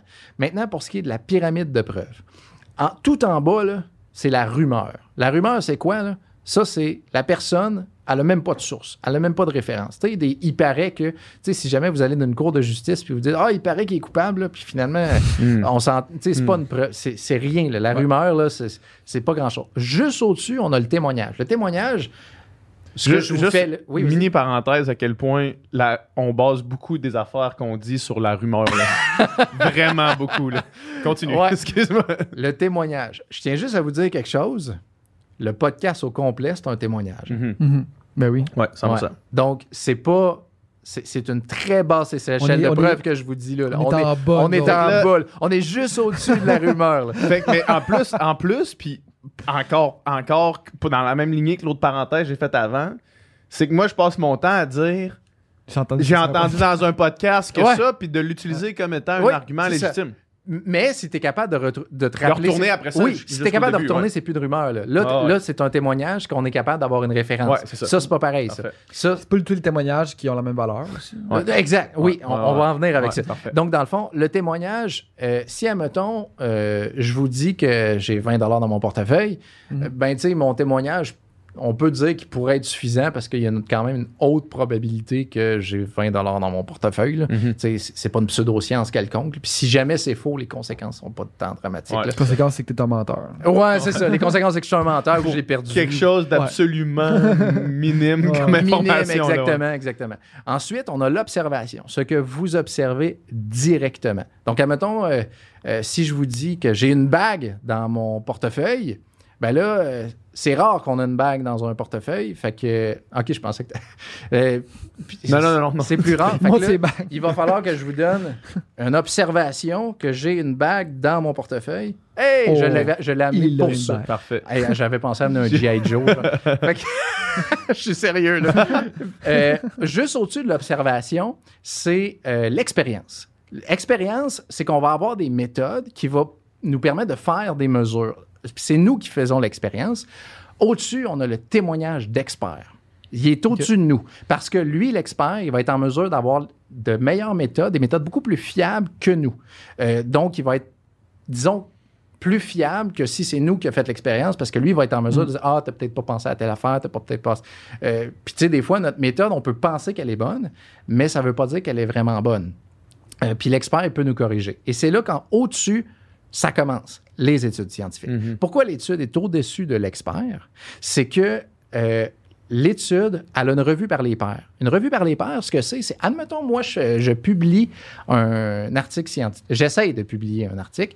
euh, Sur les pissenlits dans sur les pissenlits dans un verre d'eau de je sais pas quoi avant de se coucher. Euh, Il y a des experts qui sont experts du pissenlit, de la botanique, euh, Mhm. qui sont experts de, euh, du sommeil peut-être, ou que... Ouais. euh, T'as dit au niveau des muscles. Ouais, relaxation On est- relaxation musculaire. OK, donc mettons, ils prennent euh, un expert des muscles, un euh, botanique, puis un autre qui est peut-être un mix des deux, tout ça selon tes mesures. Mhm. Ben, eux, ils vont vérifier que les méthodes sont correctes. Et c'est pour ça que l'étude est au-dessus du témoignage d'experts. Au-dessus des études, là, études en double aveugle, c'est-à-dire, puis pourquoi c'est en double aveugle? C'est que ça élimine des biais. Tu sais, mettons, si moi je fais une étude sur les médicaments, je veux que ça marche, là. Tu sais, je fais pas une étude en, en espérant que le médicament marche pas, là. Tu sais, je veux vraiment que ça fonctionne. Fait qu'en double aveugle, ça élimine le fait que moi, je pourrais être biaisé à vouloir que ça marche. Puis, tu sais, à peut-être manipuler les données. Puis, je peux le faire consciemment, qui est de la fraude, mais je peux le faire inconsciemment, qui est involontaire, mais que, Mhm. au final, bon, ça marche pas. Hey, dans le cas de la COVID, là, on, voulait que nos Ben oui, vaccins ou nos affaires ça. fonctionnent. Là. Fait que Fait que les, les, les études sur ça étaient à double aveugle, en fait, parce que les. Il fallait, ben, ça dépend parce que le COVID, ça a tellement eu une pandémie mondiale qu'il fallait aller vite. Ouais. Donc, euh, il y, a eu, oui, il y a eu des études double aveugle et tout. C'est juste que là, il fallait s'en tenir. OK, il faut faire l'étude avec la plus grande rigueur, avec le peu de temps qu'on a. Tu sais, si on se rend. Admettons qu'on s'était rendu compte que la COVID tuait 99 de la planète, là, de des gens là, qui l'attrapaient. là. Hey, il aurait fallu aller vite. Puis, même si on avait eu un vaccin qui n'avait pas été fait en double aveugle, là, on- à crime, on l'aurait pris. là. Wow. Parce qu'à 99% ça n'a aucun sens. Mais là, ça, si ça tue 5 à 10 c'est- Mm. c'est dramatique pareil. Mais ce que je veux dire, c'est que peut-être qu'on est capable de stopper un petit peu plus la pandémie d'une certaine façon, Mhm. ben, de, de la ralentir, là, pas de la, de ralentir, ouais. pour qu'on soit en mesure d'avoir vraiment un vaccin des plus efficaces possibles. Au-dessus de ça, on a la méta-analyse qui répertorie les études qui ont été faites. C'est pour ça que la méta-analyse est meilleure que les études en double aveugle parce qu'elle les répertorie, elle les prend, là, puis elle fait OK, telle étude était peut-être pas très bonne parce qu'elle a utilisé telle affaire, telle étude, on va l'éliminer parce que euh, peu importe qu'il y a eu des biais ou quoi que ce Mhm. soit. Euh, donc, la, la méta-analyse, c'est ça qui va vraiment nous aider, du moins en médecine, euh, sur le sujet. Puis en haut, on a la théorie scientifique, qui est le consensus scientifique. Des fois, on a un consensus sans théorie, mais une théorie, c'est, c'est la plus haute échelle de preuve possible. C'est le, c'est le summum du summum. C'est la meilleure représentation qu'on a de la réalité. Euh, Théorie d'évolution, par exemple. théorie de l'évolution, euh, théorie de la relativité, Mhm. euh, ça, c'est vraiment, c'est des théories. Dans Une le fond, théorie, mais on est tellement certain, puis on l'a tellement prouvé que finalement, c'est rendu une certitude. c'est- pas une certitude absolue, mais c'est c'est assez démontré qu'on est capable d'y faire confiance assez Moi, c'est là qu'on est, à, à la lumière de toutes les informations qu'on a de, depuis qu'on utilise la méthode scientifique, c'est là qu'on est rendu. C'est- Ouais, on est rendu là. là. Puis peut-être qu'un jour, euh, mettons la théorie de la relativité d'Einstein, ça se peut qu'elle n'est pas vraie dans l'absolu. Ça se peut qu'on pas ait- parfaite. Elle n'est pas parfaite euh, parce que la théorie de la relativité d'Einstein a remplacé celle de Newton. Je ne ferai pas un cours de physique, là, mais elle a remplacé celle de Newton. Ça ne veut pas dire que celle de Newton était totalement fausse. Elle était vraie jusqu'à un certain point. On se rendait compte qu'il y avait peut-être des problèmes lorsque y avait la, mettons, la distance était beaucoup trop faible ou quelque chose comme ça. Puis la relativité est arrivée. Puis peut-être qu'un jour, on va remplacer cette théorie-là. En fait, on va la peaufiner. On va la, sais, la- la- il va y avoir plus de précision euh, sur le sujet pour en revenir aux pseudosciences. Ouais. Donc là, j'ai fait l'échelle de preuve, la pseudoscience. Fait que là, si on vous présente des témoignages, qui est en bas de l'échelle, sais, un peu qu'est-ce qu'on Ouais. dit là, euh, c'est vraiment pas bon signe. Si c'est la parole d'un expert, ben si c'est en médecine, c'est pas bon signe non plus. Je veux pas dire- quand je dis que c'est pas bon signe, c'est si c'est la meilleure source. Si c'est la meilleure source que tu es capable de prouver, de, Mhm. de montrer. On est encore bas dans l'échelle. On est encore bas dans l'échelle. Donc, quand tu as dit une étude sur 10 patients, moi j'ai adoré que tu dises ça parce que une étude, 10 patients, C'est rien. c'est rien. C'est absolument rien. Ouais. Des fois, c'est la meilleure source de preuve que tu as. Ouais, c'est ça. Des fois, c'est la meilleure source de preuve que tu as. Là, ça vient à est-ce que tu es prêt à faire confiance à ça? Est-ce que tu acceptes l'idée Quels que- sont les risques? quels sont les risques? Est-ce que tu es prêt à. Tu dans le fond, le pissenlit dans mon Le lot. pel- tu sais, Au ouais, final, si ça a marché sur 10 personnes, Ouais. c'est la seule affaire qu'on sait, puis j'ai pas de risque à le faire. Ouais, c'est ça, exact. Mais pff, je sais pas c'est quoi les risques. Ouais, je peux pas te dire, là, je suis pas capable ça, de te dire ça. Il y a des J'aimerais affaires ça dans te la dire. nature qui sont risqués pareil. Là, Ouais, mangerais pas tous les champignons que je vois dans, Non, dans le bois. Ben, les pissenlits, on peut en manger. Fait Ouais, dans les salades, là. On va demander au nutritionniste ou au botanique. là, de- de- Quelque chose que. Puis ça peut nous amener vers les biais cognitifs. Oui. Parce que je, je trouvais ça super intéressant quand tu parlais euh, de ça. Dans les témoignages que tu disais, je t'ai entendu dire une des affaires les, les plus vraies que j'avais jamais réfléchi, puis c'est euh, qu'on a tout le temps le témoignage du survivant. Je sais pas comment tu l'appelais. Oui, c'est mon préféré, celle-là. Je, je sais pas comment tu Oui, l'appelais. le biais du survivant. Le biais du survivant, puis corrige-moi si je me trompe, c'est que tout le monde à qui on parle est un survivant Oui. parce que les morts sont morts. C'est ça. OK. Ce que ça veut dire, c'est que si, admettons, on, euh, vous, allez à l'épicerie, puis bon, vous avez un cancer, ça va pas bien, euh, vous croisez quelqu'un à l'épicerie, et cette personne-là vous parle de, je sais pas, du pouvoir de cristaux qu'elle a utilisé avec je sais pas quoi. Euh, Puis elle, ça l'a guéri son elle, cancer. ça l'a guéri son cancer. Ce que, en fait, vous parlez à une survivante. Ce que ça veut dire, c'est qu'il y a peut-être 10 000 personnes qui ont essayé son pouvoir des cristaux, puis il y en a peut-être 9 900 qui sont décédés.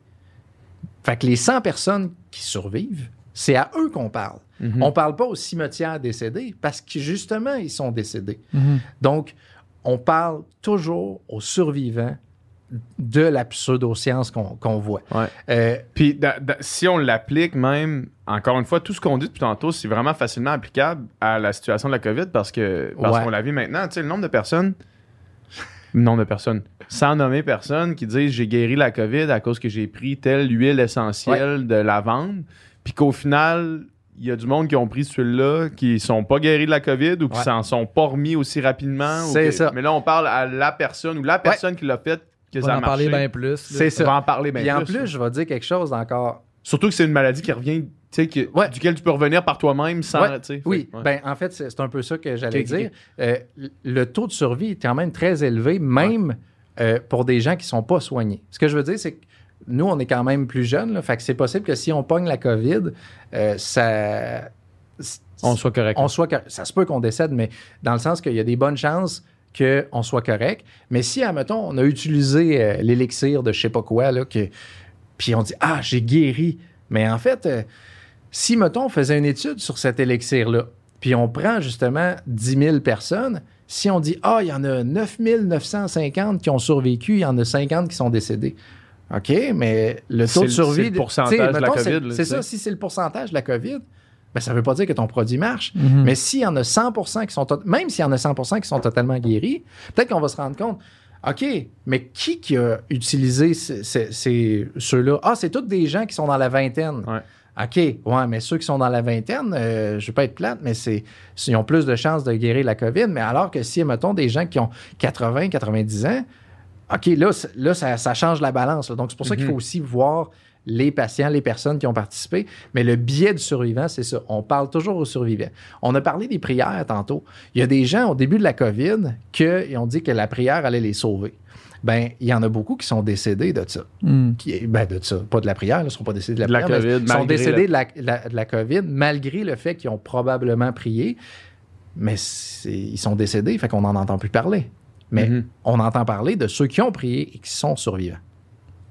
Ouais, Donc, c'est ça. C'est ça le biais du survivant. Va- Est-ce que, est-ce que le, le vivre ou mourir est, est une métaphore ou c'est vraiment littéralement le, le biais du survivant, c'est les gens qui meurent, les gens qui meurent une, c'est une métaphore, mais là, ça s'applique beaucoup à euh, le, le- le- le fait de mourir ou pas. Je vais donner un autre exemple. Euh, les TED Talks, les TED Conference, Mhm. c'est des survivants. Ce que je veux dire par là, c'est que les, personnes qui vont euh, faire des conférences TED, c'est des gens qui ont passé au travers du système, que ça donne, qui ont peut-être eu un contrat.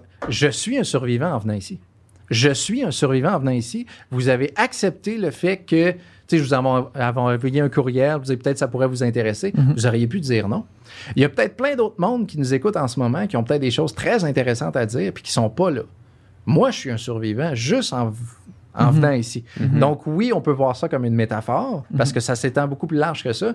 C'est sûr, on, Moi, je le restreins surtout à la pseudoscience et la médecine parce que c'est le, le concept, disons, le plus euh, facile à, Ouais. à exprimer. Mais oui, tu as raison, ça peut s'appliquer à plein d'autres choses. Mm. Ouais. Mm. C'est quoi un biais cognitif? Un biais cognitif, c'est un raccourci que notre cerveau fait.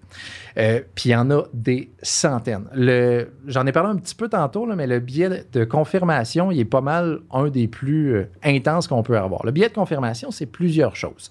C'est aller, admettons, on pense quelque chose, c'est aller voir les informations qui confirment ce qu'on pense Mhm. c'est euh, lorsqu'on a plusieurs types d'informations qu'on a, on va euh, privilégier les informations qui confirment ce qu'on pense. On va considérer que c'est plus sont plus imposants. Tu sais, les arguments qui confirment ce qu'on pense sont plus forts que les arguments qui sont moins forts. Si on y va avec, euh, j'avais donné l'exemple, je pense, le confinement, ceux qui ont qui veulent Ouais. du social, ben ils vont aller voir les gens qui pensent comme eux. Ils vont aller voir, ok, ben moi je, je, je veux continuer à faire du social, je veux pas porter le masque.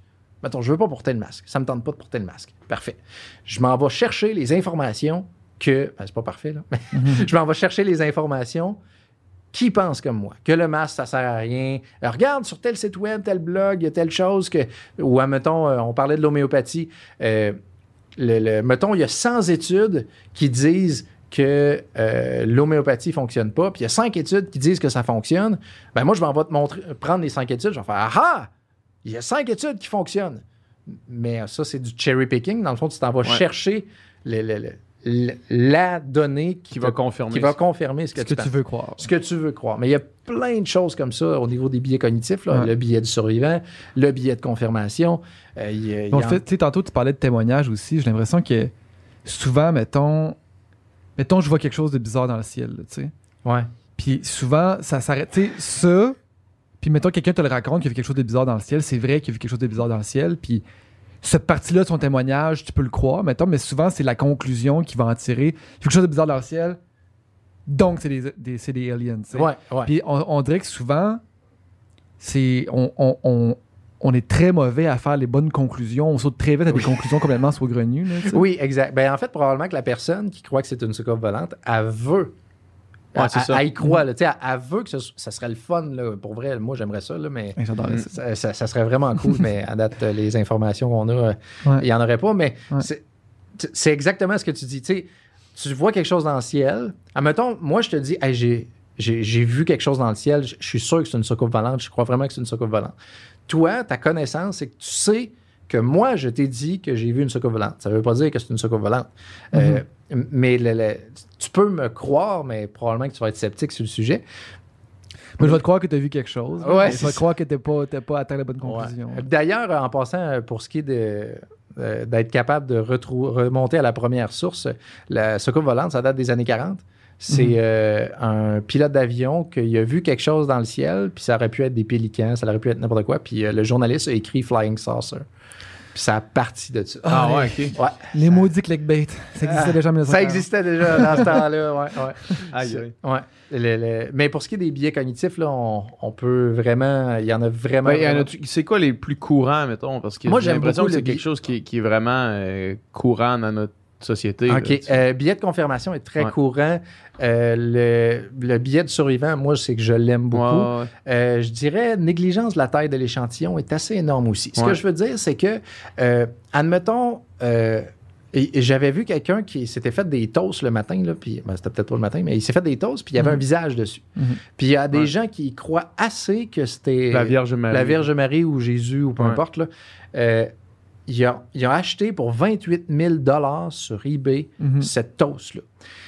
Ça, c'est une négligence de la taille de l'échantillon. C'est Mhm. quoi la probabilité que nous trois, là, on se fait une toast le matin, puis qu'il y ait un visage dessus? Elle est extrêmement faible. Ouais. Mais il y a des milliards de toasts qui se font chaque année. toasts. Fait que c'est quoi la probabilité qu'il y en ait une là-dedans qui a l'air Ouais. d'avoir un visage dessus? est Ouais. extrêmement C'est élevé. énorme. C'est C'est énorme. énorme. Puis on a de la difficulté à être capable de percevoir ça. Tu sais, hey, c'est incroyable, il y a eu telle chose. Tu sais, c'est quoi la probabilité que, euh, que moi, je gagne le gros lot à la loterie? Bon, zéro parce que j'achète pas de billets, Ouais. mais mettons, le, le- c'est très, très faible. Mais c'est quoi la probabilité que quelqu'un gagne le, le gros lot à la loterie? Elle est extrêmement Euh, c'est élevée. quasiment 100% de chance. Ben, Tu sais, quasiment, Tout le temps, quelqu'un qui gagne. là. Ouais, c'est ça. Fait que c'est- c'est- ça, c'est la négligence de la taille de l'échantillon. Il y a plein de choses. Hey, on, on va en faire un. C'est vraiment intéressant, ça. On va faire ça sur le du cadrage. Non, pas cadrage. On va faire euh, l'ancrage. OK. Le biais d'ancrage. Si, admettons, là, je vous euh, pose une question avec un chiffre, puis euh, ensuite, je vous pose une autre question reliée à cette même question-là, le chiffre va avoir une influence sur votre réponse. Ce que je veux dire, c'est que si euh, je vous dis que la baleine bleue, est-ce que la baleine bleue mesure 500 mètres? Allez faire, ben non, voyons, ça n'a Mhm. pas de bon sens, c'est 500 mètres. OK, combien mesure une baleine bleue? Dans les études, ils ont, ils ont montré que ça, les gens répondaient, je pense, c'est en moyenne 180 mètres. Hein? Ouais. Puis si on disait, est-ce qu'une baleine bleue mesure 3 cm? Ben non, c'est pas 3 cm, c'est bien trop petit. OK, le combien monde- mesure une baleine bleue? 18 mètres. Ouais. Le premier chiffre a une influence sur le- le- le- le- la réponse. Et ce que ça fait, c'est qu'admettons, vous avez euh, une maison à vendre, mettons. Et Mhm. euh, je vous donne un prix d'abord. Vous, vous- mettons, vous voulez acheter la maison, puis je vous donne un prix d'abord à vos 300 000, mettons. Euh, Si tu me l'as fait à 250, je vais être content. là. Euh, Ouais, ouais, ouais. Mais inversement, Mais inversement, si je vous donne pas de prix, ça se peut que vous ayez un, un- un choix de, de, nombre beaucoup plus précis que, que c'était que si je vous avais pas nommé de chiffre. Même s'il est exagéré. Là. Admettons, je vous dis, ma maison, moi, je l'avais à 1,5 million. Vous allez faire, arrête, là, c'est bien trop élevé. Combien tu veux l'acheter? 450 000. On est, on est loin du 300 000 de tantôt. là. Mm. Puis, plus le chiffre est précis, plus l'ancrage est fort. C'est pour ça que dans les boutiques, c'est pas 50 c'est 49,99. Hmm. Parce que à 49,99, ah, ça, ça doit coûter peut-être 42, 43 pièces. Puis ça coûtait 50, on dirait, Ah, je suis sûr que ça coûte 20, 25, puis euh, ils l'ont augmenté de même. Là. Mm. Plus le chiffre est précis, plus l'ancrage est fort et ça va vous influencer. Fait que si jamais vous avez à négocier, là, soyez le premier à, À dire un prix, à dire un prix précis, très vraiment élevé. Là. Puis, euh, Un le- million l'ancrage 250 000, va- Ouais, c'est ça, 49 l'ancrage va vraiment être. Ah oui, 95 sous. là. et 95 sous. Tu sais, Ben dans, oui. une, dans une affaire, qui- c'est ça, une maison, là, genre, c'est pas un- au, au détail, là, tu fais juste dire 300 997 et 92. Il y a euh, le, le billet de cadrage que j'ai nommé un peu. C'est, euh, admettons, vous avez une photo. euh, il y a une photo qui est très populaire. Euh, c'est, euh, tu vois, un soldat américain. Il me semble que c'est un, un soldat irakien et deux soldats américains. Il y en a un qui fait boire de l'eau, puis l'autre qui a comme un- une mitrailleuse sur, sur la tête. Fait que si tu cadres que c'est juste celui qui a le mitrailleur, tu, tu vois, ah, les Américains contre le soldat iranien, tu sais, on peut faire dire n'importe quoi Ah, à, ben cette oui. photo, à cette photo-là. Puis si tu cadres l'autre, ah, regardez comment que le soldat américain.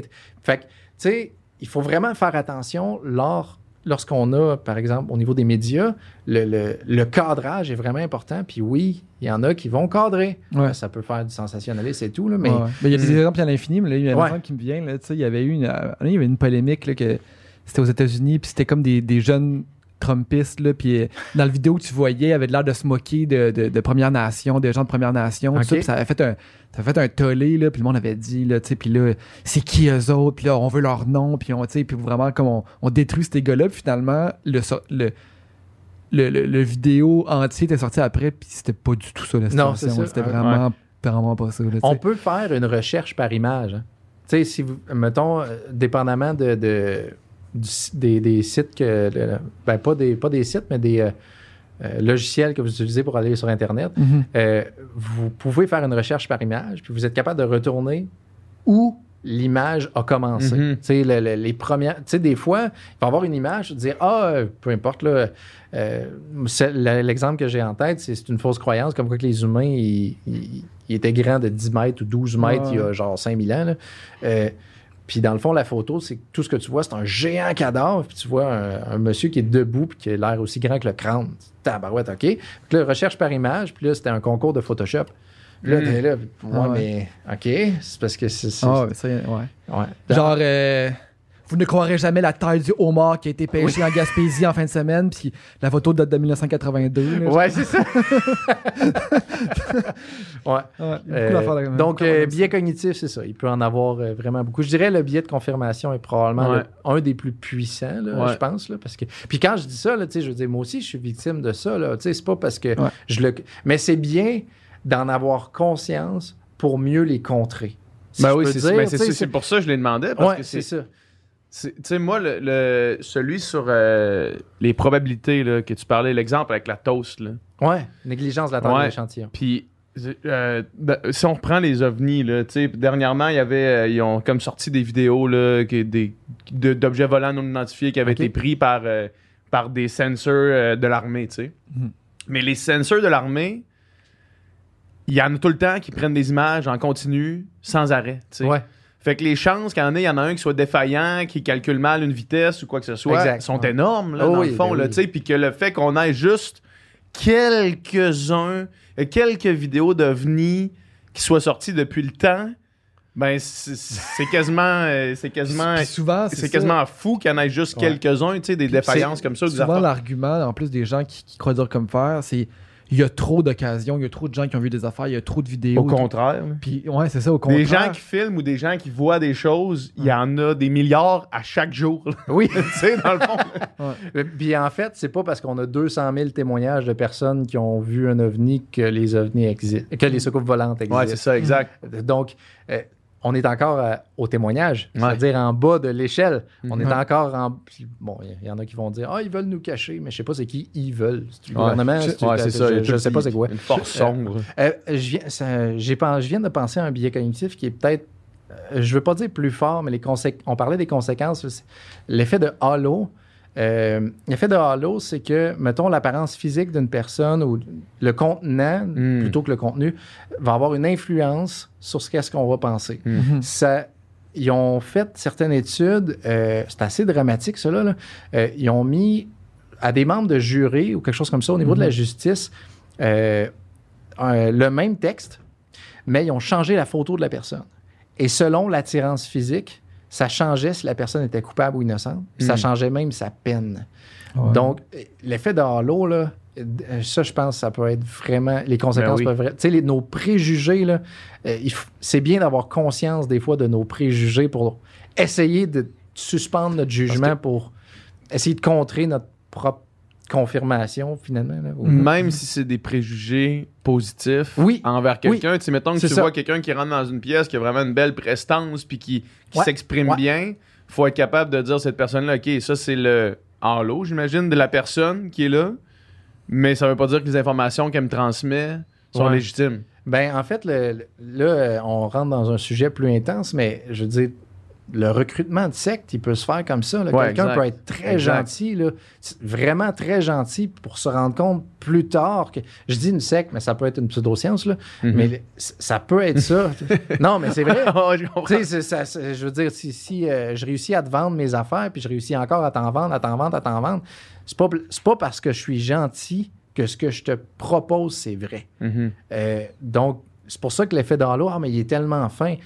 Admettons là, que je suis un sans-dessin arrogant, dégueulasse. Ce que je dis, ça peut être vrai pareil. Ouais, c'est ça. sais, Puis si je suis super fin, puis ah, croyez à mes, je sais pas, mes, c'est ça, mes élixirs qui ont été trouvés sur le sommet d'une montagne en Chine. Euh, c'est pas parce que je suis gentil que ce que je vous propose, c'est vrai. Mhm. Donc ça, c'est un, c'est un Ouais, autre point que je dirais euh, qui pourrait peut-être avoir un lien avec l'effet d'halo. Faudrait que je vérifie. Je, je reviens euh, quelques minutes en arrière là, euh, sur les. euh, ben, à moins que tu voulais rajouter quelque chose là-dessus. Non, là. vas-y. sur euh, tu sais, justement les, les, les, les, les- les sightings de, de- d'OVNI puis tout ça là, tu sais puis je- l'autre jour j'écoutais un, un reportage je sais pas si c'était Vice ou je- en tout cas il allait il allait rencontrer deux gars que mettons eux autres il y a 20 ans ils ont fait ils ont pranké la- la- le village dans lequel ils habitaient puis ils ont fait chauffer des espèces de ballons avec puis lumineux puis ils ont fait monter ça dans OK. puis là, le monde, tu sais, le monde en fait, hey, c'est quoi ça? Puis là, après ça, les autres, le lendemain, avez-vous vu ça hier soir? Puis il appelait la radio, hey, il y a eu. Puis il continuait d'en faire, tu sais, puis il en faisait souvent. Puis rapidement, c'est comme si la légende dépassait Oui. rapidement ce qui s'était passé. Puis là, il y a du monde qui disait, moi, j'en ai vu un partir euh, à des 300 km/h. Puis, Ouais. puis tu sais, c'est vraiment juste des. C'était comme ça. C'était comme la lumière Ouais. ici, là, mais tu sais, dans, dans les airs. Puis là, le monde inventait toutes sortes de- Implante, de- ouais. d'his- d'histoires, puis c'était complètement distorsionné, puis c'était exagéré, tout ça. Puis là, c'est vraiment devenu une grosse affaire locale. Puis euh, au, au final, à un moment donné, ils ont comme dit, Hey, c'est nous autres, puis c'est juste un prank. Puis même quand ils ont dit que Ouais. c'est un- c'était un, prank, il y a des gens qui ont dit, non, pas c'était vraiment Non, des ovnis, puis vous dites juste ça parce que vous vous êtes fait dire de dire ça. Puis En, en fait, euh, là, j'ai trois choses à dire sur ce que Ouais. tu viens de dire. Un, je- euh, il me semble que c'est exactement la même histoire pour le monstre du Loch Ness. Ah ouais? Euh, mais il me semble que c'est exactement la même chose que le- la réalité a dépassé la fiction, que c'est des gens qui ont inventé ça, mais que finalement, Mhm. il y en a tellement qui ont dit qu'ils l'ont vu, puis ta, ta, ta. Euh, le, hey, là, t'as t'as dit tellement de choses, là. je me suis dit, hey, faut- OK, il faut que je dise ça, il faut que je dise ça. Ouais. Euh, le monstre du Loch Ness, t'as parlé, ré- euh, réalité dépasse la fiction. Euh, Colin. Alors, ça va me revenir Ah, peut-être. là. Je- je- c'est, c'est, euh, en tout cas, La j'ai- plupart des mythes, la plupart des mythes qui, qui se rendent, rendent jusqu'à nous, là, tu sais, euh, même, Ouais. mettons, des mythes, puis là, je veux pas euh, rentrer dans les polémiques, mais tu sais, mettons, des, des histoires bibliques ou des affaires de même, là. Mhm, ouais. Tu sais, des, des fois, même, on- ils se rendent compte que, tu sais, il y avait vraiment un événement historique, mais tu sais, qu'après ça, la distorsion qu'il y a eu dans le racontage, puis Oui. dans- puis après ça, ça a été écrit, mais tu sais, on était déjà rendu bien plus loin Ben dans oui, comment ben ça a oui, été ben blown out ça. of proportion. là. Euh, biais cognitif du faux souvenir. Ça, ça a même été testé. Il y a. euh, ils ont organisé. euh, à un moment donné, j'ai vu euh, une étude. Ils ont organisé une émission quelconque. Pourquoi on n'apprend pas toutes les... Pourquoi on n'apprend pas les biais cognitifs On devrait. quand- à l'école À l'école, on devrait apprendre les biais attention, cognitifs, pour les sophismes, la pensée un Ah ouais, vraiment, vraiment. Continue, excuse-moi. Vas-y, euh, Le euh, faux souvenir. Euh, faux souvenir. Puis ils ont mis un poster avec une petite fille. C'est tout, OK? Ils ont fait l'émission complète et ils ont euh, questionné les gens quelques mois plus tard. Puis ils ont dit, oui, euh, qui qu'il y avait là, euh, tu sais, peu importe. Puis là, les gens, il y en a qui ont dit, oui, il y avait une petite fille, je l'ai vue, elle jouait à terre, terre, terre, mais c'était un poster, c'était c'était une affiche, là. Il n'y avait rien. là. Mm. Puis là, quand on leur montrait le vidéo, de dire, regardez, c'était juste une affiche, euh, c'est un biais cognitif du faux souvenir. On- Puis la personne, elle, elle- est, elle est pas menteuse, elle est pas Elle est convaincue. Elle est convaincue. sûre, ouais. Elle est sûre, là, vraiment, là, elle pense avoir vu une petite fille, mais c'est un faux souvenir. Ah, Colin, c'est pas ça qui s'est passé, c'est autre chose. Donc, la- Mhm. l'affaire, mettons, du, du. Ah, je viens de me rappeler la troisième chose que je voulais dire, crop circle, OK? Ah ouais, ouais. Euh, le- le- le- pour ce qui est, mettons, du monde du Loch Ness ou ce que tu as dit, les soucoupes volantes, Ouais. ben il y en a qui ont eu un faux souvenir de ça ou qui ont peut-être vu juste une petite affaire puis qui ont considéré, ils ont passé tout de suite à la conclusion pour se dire que c'est ça. Pour ce qui est des crop circles, ce que tu. Les- ceux que tu as dit qui ont fait un prank, mais Ouais. en fait, les, les- les cercles de culture, il y en a qui ont fait des cercles de culture, c'est-à-dire ils prennent une planche avec des cordes puis ils, font des genres de cercles dans des champs de blé. Là Mhm. ce qui est pas très gentil pour les agriculteurs. Ouais. Euh, Puis quand ils revendiquaient le fait que c'était eux, il n'y avait aucune polémique, il n'y avait rien, il personne qui, qui allait prier en plein milieu du crop circle pour dire que c'était des, des aliens. Fait que là, il y en a qui ont dit, ben on dira pas que c'est nous. Fait que ils ont arrêté de dire que c'était eux. Mhm. Fait que maintenant, pour eux, ils, ils trouvent que c'est une œuvre d'art. Vous irez voir Serial Killer, le tueur de céréales. Ok, Ah. Serial Killer Ouais, le tueur de céréales. Fait que là, il dit ben, je dis pas que c'est moi, parce que quand je dis que c'est moi, il y a personne qui vient, et on n'en parle pas à la radio, on n'en parle pas au journal. Mais quand je, quand je dis pas que c'est moi, il y en a plein qui pensent que c'est les aliens qui sont venus, fait que, avec un champ d'énergie. Fait que là, lui, ça l'amuse. Mm. Puis il y en a une couple qui ont fait ça. Vous irez voir euh, Astronogeek. Euh, c'est quelqu'un qui a fait un crop circle avec d'autres sceptiques. Puis ils ont rien dit avant quelques semaines. Ouais. Puis c'était pour tester ceux qui, les experts qui disent que c'est des. euh, euh, euh, qui sont des, Des experts aliens, qui ouais. disent que c'est des aliens. Ouais. Puis euh, évidemment, ça ne marche pas. là. Ouais, parce que ça, ça vient d'eux autres. Là. Ouais, c'est ça, c'est ça. Mais le, le, le faux souvenir, là, ça nous arrive même au. Tu sais, des fois, des fois, il y a comme une histoire. Tu sais, tu sais, quand, quand t'es avec des gens depuis longtemps dans ta vie, puis Qu'est-ce qui tu s'est réellement les passé? histoires, ouais. tu te racontes les histoires, puis à chaque fois que tu te racontes l'histoire, il y a comme. T'es comme juste un tout petit peu à côté de l'histoire. Mhm. Ça peut arriver. Puis ouais. là, un tout petit peu à côté, puis un tout petit peu à côté. Puis là, ça fait qu'à amener l'histoire, quand t'es rendu à la raconter, la centième, tu sais, des histoires qu'on raconte tout le temps, t'es rendu à la raconter à la centième fois. ça a plus de lien avec la il y, a première. comme y a comme de quoi qui est complètement différent, Ouais. sauf que, étant donné que t'as fait le trajet avec l'histoire de, de fois en fois, ben là, c'est rendu ça ton souvenir, dans C'est le comme fond, si ton là, souvenir, c'est plus de des autres fois que tu as raconté l'histoire que de, du souvenir d'origine, là, tu sais. Ouais, Ouais. ouais, exact, exact. Euh, effectivement, c'est Ouais. le biais cognitif Ouais. du, faux fou, souvenir. Ça, c'est. euh, Il y, avait un test super facile. là, C'est, euh, je vous nommais, euh, je vous nomme, mettons, 20 mots qui ont un lien avec le sommeil. là. Puis après, je vous nomme des mots. Dites-moi si ça faisait partie des mots. Mhm.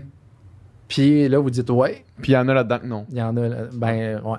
Puis ceux, mettons, OK, les autres mots que tu me dis, s'ils sont en lien avec le sommeil, je vais peut-être plus être porté à dire que. C'est qu'ils ça. étaient- En fait, c'est Ouais. exactement ça. Ouais. Parce que, mettons, on raconte une histoire, puis là, on a vécu la même. Tu sais, on- on a été dans une soirée, ou Ouais. peu importe. Puis là, euh, tu racontes une partie de l'histoire, puis là, moi, je fais Ouais, mais moi, je me rappelle plus de telle chose. Ah oui, Ouais. OK. Puis là, ça, c'est comme ça se forge un peu, puis euh, Ouais, le- exact, le, c'est faux ça. souvenir peut être ça. ouais. Ouais. C'est Ouais. fou pareil. Puis euh, toutes ces choses-là, là, qui, comme je disais euh, en parenthèse tantôt, sont pas enseignées, tu sais, puis on, on, on les apprend pas, puis ça nous permet pas de d'être outillés puis armés contre euh, ben, co- contre des faux arguments là, dans le fond. Contre les fausses nouvelles, les Ouais, faux arguments, ça. tout ça. ouais. Puis ça, toi, c'est une des raisons pourquoi tu as décidé de commencer ton deuxième doc? De Euh, faire, j'ai appris la science maintenant. Ouais. Ben, en fait, je me suis vraiment intéressé. Je m'intéresse à comprendre le monde. Puis la philosophie est vraiment. c'est- vraiment très en lien avec la science. Il y en a qui font même pas de distinction entre les deux. Mhm. Sam Harris, que j'aime beaucoup, il me semble, il avait mentionné euh, la philosophie, c'est des expériences de pensée. Puis quand tu es capable de faire des vraies expériences sur le terrain, c'est de la science, mais les deux, c'est la même chose. là. Donc, c'est des méthodes rationnelles pour comprendre le monde. Moi, j'ai vu à un moment donné un débat entre Cyril Barrette et un créationniste. Cyril Barrette est un professeur retraité de l'Université Laval, expert de la théorie de l'évolution. Puis, euh, il a juste dit à l'entrevue, euh, euh, on l'a présenté, un monsieur à ma gauche croit à la création, monsieur à ma droite croit à l'évolution. Puis Cyril Barrette a juste dit, je veux vous reprendre pour ce que vous avez dit au, au début. Les créationnistes croient à la création, mais les évolutionnistes croient... On n'a pas à croire à l'évolution, on connaît l'évolution. Entre croire et savoir, il y a une énorme différence. Moi, ça m'a assommé, puis Mhm. depuis ce temps-là, la philosophie m'a vraiment intéressé, soit l'épistémologie. L'épistémologie, ce que c'est, c'est comment on crée de la connaissance. C'est quoi les méthodes pour acquérir des connaissances? Puis évidemment, la science en fait partie. Donc, je me suis vraiment intéressé à ça, puis par la bande, c'est là que j'ai appris c'était quoi la pensée critique, c'était quoi cette affaire-là. Je, je connaissais même pas ça. Là. Je dire, De ton parcours en sciences, ouais, j'ai jamais... t'a- t'apprends pas à. On n'apprend pas le, le- le- la- le- raisonnement et la pensée Non, critique, mettons. non, on apprend. Ben, dans le fond, on n'a pas de cours de ça. On considère d'emblée que tu l'apprends, Mhm. mais c'est pas enseigné. On n'a pas de cours d'épistémologie, on n'a pas de cours de pensée critique, de pensée rationnelle. On- on- du moins, pas moi ce que j'ai fait. Est-ce que ça a changé depuis le temps? Moi, j'ai pas vu que ça a changé, en tout cas. là. Mais euh, le- il n'y a rien de ça. Puis là, ça m'a vraiment intéressé. Puis la directrice des cycles supérieurs m'a dit Écoute, euh, pourquoi tu fais pas un doctorat pour. Si tu t'intéresses vraiment à faire la distinction entre croyances et connaissances euh, Mhm. en épistémologie, je- ben, pourquoi pas? E- Est-ce que d'étudier la philosophie puis l'épistémologie a renforcé, mettons, ta foi puis euh, en, en- en la méthode scientifique par la science ou tu es plus critique envers, mettons, certains procédés scientifiques? Euh, en fait, je dirais que j'en ai plus appris sur la science en étudiant en philosophie. Puis je suis content d'avoir fait ça parce qu'avant, je, je l'appliquais sans, sans m'être posé la question pourquoi. Ouais. Un peu comme si je- on, on apprend que la Terre est ronde, mais on s'est jamais posé la question comment on a su qu'elle était ronde. Mhm. Euh, donc, pour renforcer ma foi, ben, euh, j'ai pas à dire que je crois en la science. La, la science, Ouais, c'est pas une croyance, c'est une méthode. foi, euh, ouais, c'est pas le bon champ de mots. là. Ouais, ben, c'est correct. là, c'est, euh, mais je dirais que la pensée critique m'a amené à être beaucoup plus critique envers tout, surtout ce que je pense. Surtout ce, ce qui est dans ma tête. Parce que je me suis rendu compte que, tu sais, quand on est biaisé, on ne sait pas nécessairement qu'on l'est. là. Puis on Ouais. l'est tous, on l'est tous. Là, je veux dire, je, je le suis, c'est sûr. Là, probablement qu'il y a des gens qui vont nous écouter puis qui disent ah, Anthony, fais attention, tu as été un peu trop loin là-dessus, puis c'est- très possible. Mhm. Mais moi, ce que j'aime, c'est que je me dis, je suis prêt à me dire que j'ai eu tort. Tout, tout ce qui a trait à la valeur de la vérité, là, je, je suis prêt à changer d'avis. On est capable de me démontrer que j'ai eu tort, je vais changer d'avis. Mhm. Puis je pense que c'est ça que la philosophie m'a amené. C'est vraiment être critique envers tout, incluant la science, mais vraiment tout ce qui a trait à la vérité. Tout ce qui a une valeur de vérité. Euh, puis là, on peut en venir à la pensée critique. Là. Euh, Je Ouais. pense que c'est là qu'on qu'on s'en allait. là. Euh, la pensée critique, c'est quoi? Il n'y a pas de définition universelle, la pensée critique, fait que je vais vous en donner trois. en philosophie, c'est surtout basé sur l'argumentation. L'argumentation, c'est c'est quoi les vérités, disons, c'est quoi les énoncés qui sont vrais? Et euh, c'est quoi les liens logiques entre des énoncés, euh, penser de manière rationnelle. On peut voir ça comme ça. Euh, pour ce qui est de critical thinking de Robert Ennis en- aux États-Unis, lui, c'est c'est pas qu'est-ce que la pensée critique, mais qu'est-ce que ça prend pour être un penseur critique. C'est-à-dire quelles sont les habiletés que quelqu'un doit avoir pour être un penseur critique. Il doit suspendre son jugement, euh, il doit penser de manière réfléchie, il ne doit pas aller à des conclusions trop hâtives. Donc, l'approche est vraiment différente, mais on voit qu'il y a quand même un certain lien. Puis la troisième, que j'aime beaucoup, ça vient surtout de Henri Brock de, euh, en France, Normand Baillargeon ici euh, en philosophie, euh, Christophe Michel, Thomas Durand de la Tronchambier. C'est la pensée critique, c'est un filtre qui te permet de distinguer le vrai du faux. Puis ce filtre-là, on peut utiliser des outils. Là, je me lance. Mhm. Euh, quels sont les outils de la pensée critique? Il y en a beaucoup. Euh, premièrement, la balance de Sagan. La balance de Sagan, c'est la personne qui fait une affirmation, elle doit avoir des preuves qui pèsent aussi lourdes que son affirmation. Autrement dit, une affirmation extraordinaire requiert des preuves extraordinaires. Tu sais, la pyramide qu'on a vue tantôt, là, Mhm. tu sais, si on te donne des témoignages, là, bon, tu sais, le 20$ piastres, euh, qu'il y a dans mon portefeuille, ça va. Mais si on parle d'un élixir qui est capable de guérir du cancer, même, une étu- même si vous avez un cancer, que vous prenez mon élixir et que vous Mm. êtes guéri, ce ne sera pas suffisant. Parce que je dis que c'est capable de guérir tous les cancers. Vas-y. L'exemple que tu donnais, c'est pour quelque chose de super anodin comme il y a des grenouilles sur mon terrain. Oui. Un témoignage, c'est suffisant. Ouais, ben, surtout que T'sais, je reste en campagne. C'est ça, tu restes en campagne, puis le témoignage de il y a des grenouilles sur mon terrain, Ouais. c'est suffisant. Par contre, si je dis il y a des. euh, il- J'ai vu un kangourou sur mon terrain. Ouais, ça, c'est Là, extraordinaire. comme. hmm, OK, comment ça différent... prendre plus qu'un témoignage. Y C'est a-tu ça. des kangourous à Verdun? euh, tu sais, y a-tu des études qui ont, qui ont prouvé qu'il y a des kangourous à. Verdun? C'est quoi ordinaire versus extraordinaire? Ben, c'est quoi la probabilité que ça arrive? Ouais. Mettons, euh, c'est quoi, euh, si je prédis qu'il va y avoir une tempête de neige en janvier euh, au Québec, c'est assez ordinaire. Il y a des bonnes chances que ça arrive. Au pire, j'aurais menti. Ouais.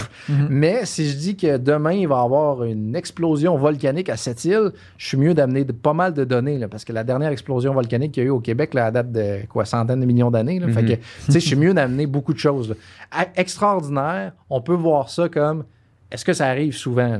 Si ça arrive pas souvent, euh, c'est très extraordinaire. Donc, ça, c'est le premier outil que j'aimais.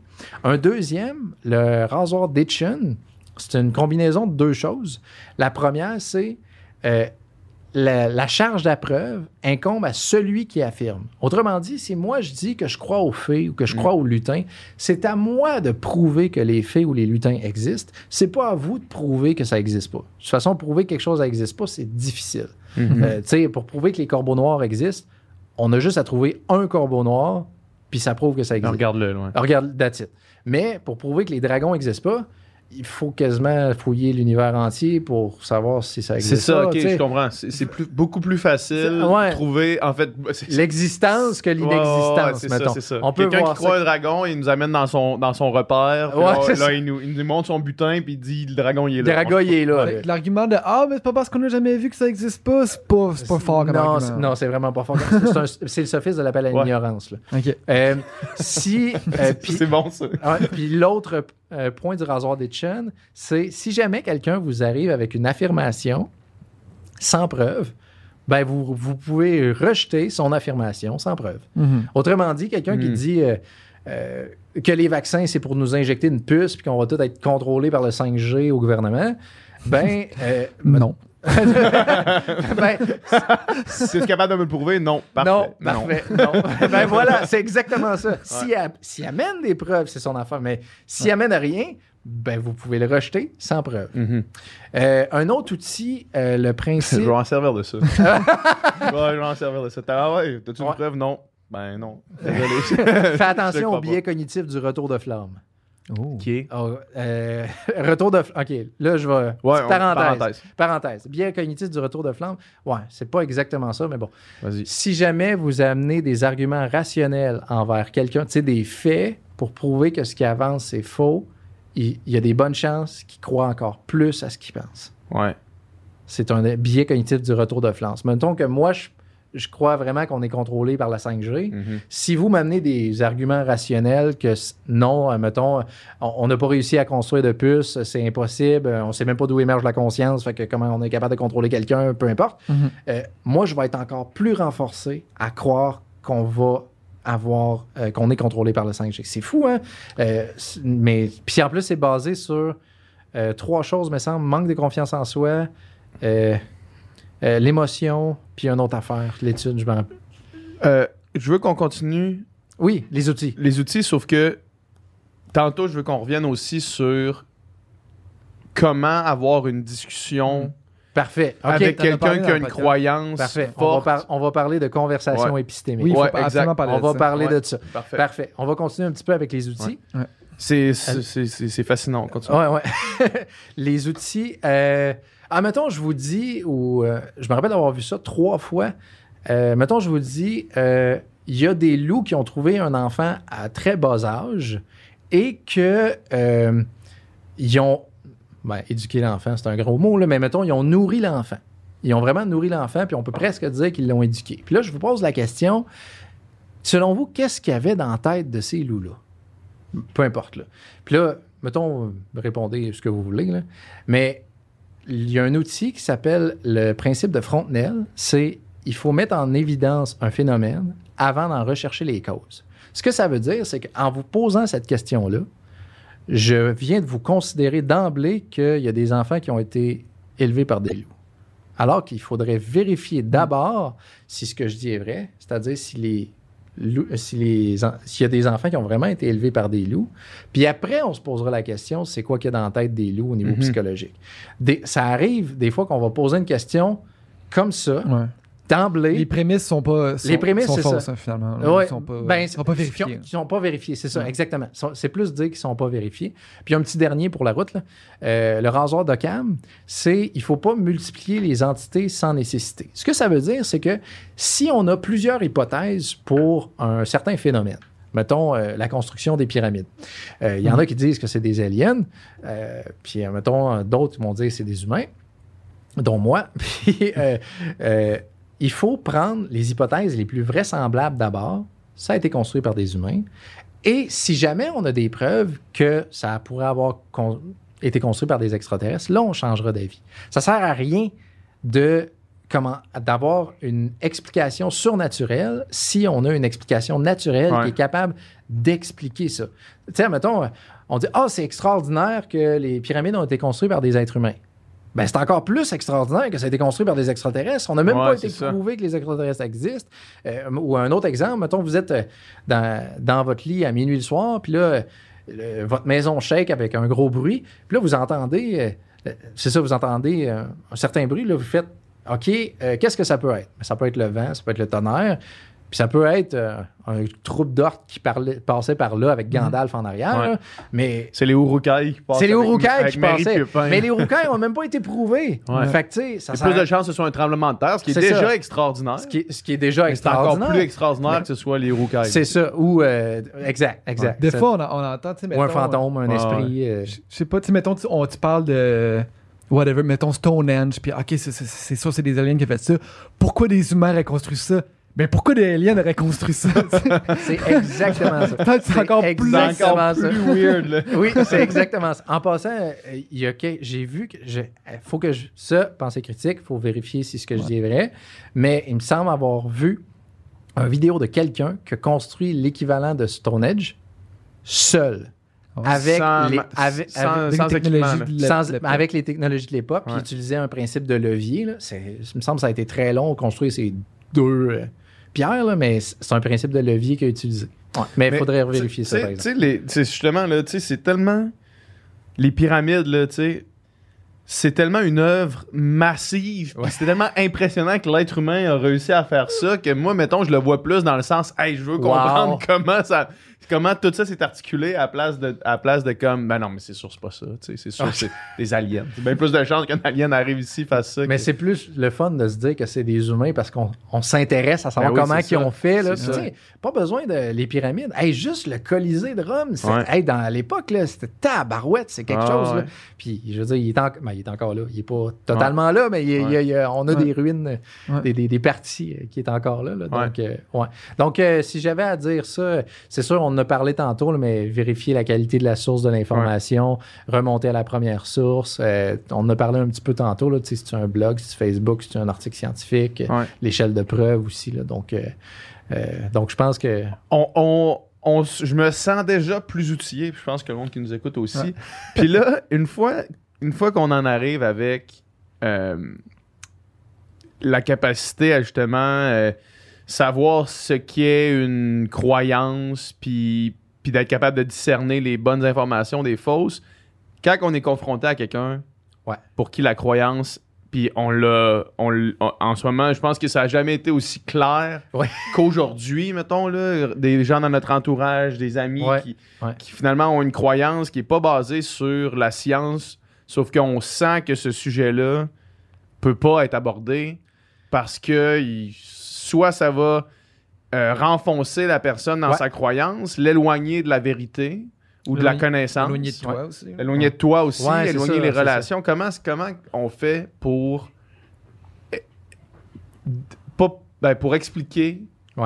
Puis là, ça fait condescendant un peu, mais comment on fait pour, euh, pour euh, faire surgir la connaissance Parce que t'as parlé, t'as parlé d'une technique là, magique qui en 10-15 minutes, tout le monde change d'idée. Ben, euh, pas tout le monde, mais ça peut changer. J'exagère, C'est- mais c'est- tu t'as ouais. parlé d'une technique en La particulier. conversation épistémique, c'est quoi? Euh, je me- je- ce que je vais vous dire, je me base énormément sur Anthony Magnabosco. Lui, il fait des vidéos sur Internet où il y a des conversations épistémiques avec des gens. Il reste au Texas. Euh, il y a des conversations sur n'importe quelle croyance. là. Ça peut être religion, Dieu, karma, euh, le, le- le racisme, le sexisme, tout ce que vous pouvez penser. Puis la conversation épistémique, qu'est-ce que c'est? Euh, c'est justement fait pour éviter le retour de flamme. Un, euh, on, on tente d'éviter le retour de flamme. Deux, c'est cordial, c'est gentil, c'est respectueux. Ça, pas dans la confrontation. c'est pas dans la confrontation. Il faut être extrêmement gentil tout le long. Puis je tiens à vous dire une chose, si ça peut aider les gens à être gentils, ça se peut que c'est nous qui, avons- qui avons tort. hein. Mhm. Puis Moi, c'est- c'est Ouais. euh, c'était toujours dans cette optique-là que je me dis, écoute, ça se peut que c'est la personne d'en face qui a la vérité. Ça se peut très bien.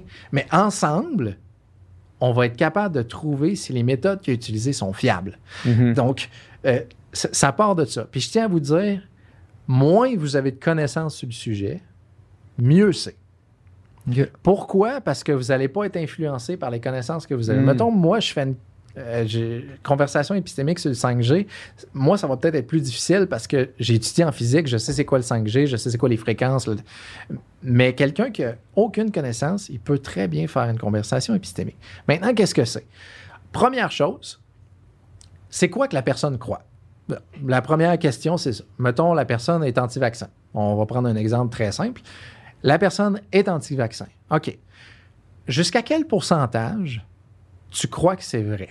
C'est-à-dire, 100% tu es sûr que c'est vrai dans l'absolu, même, sans, euh, même si tu n'existais pas. là.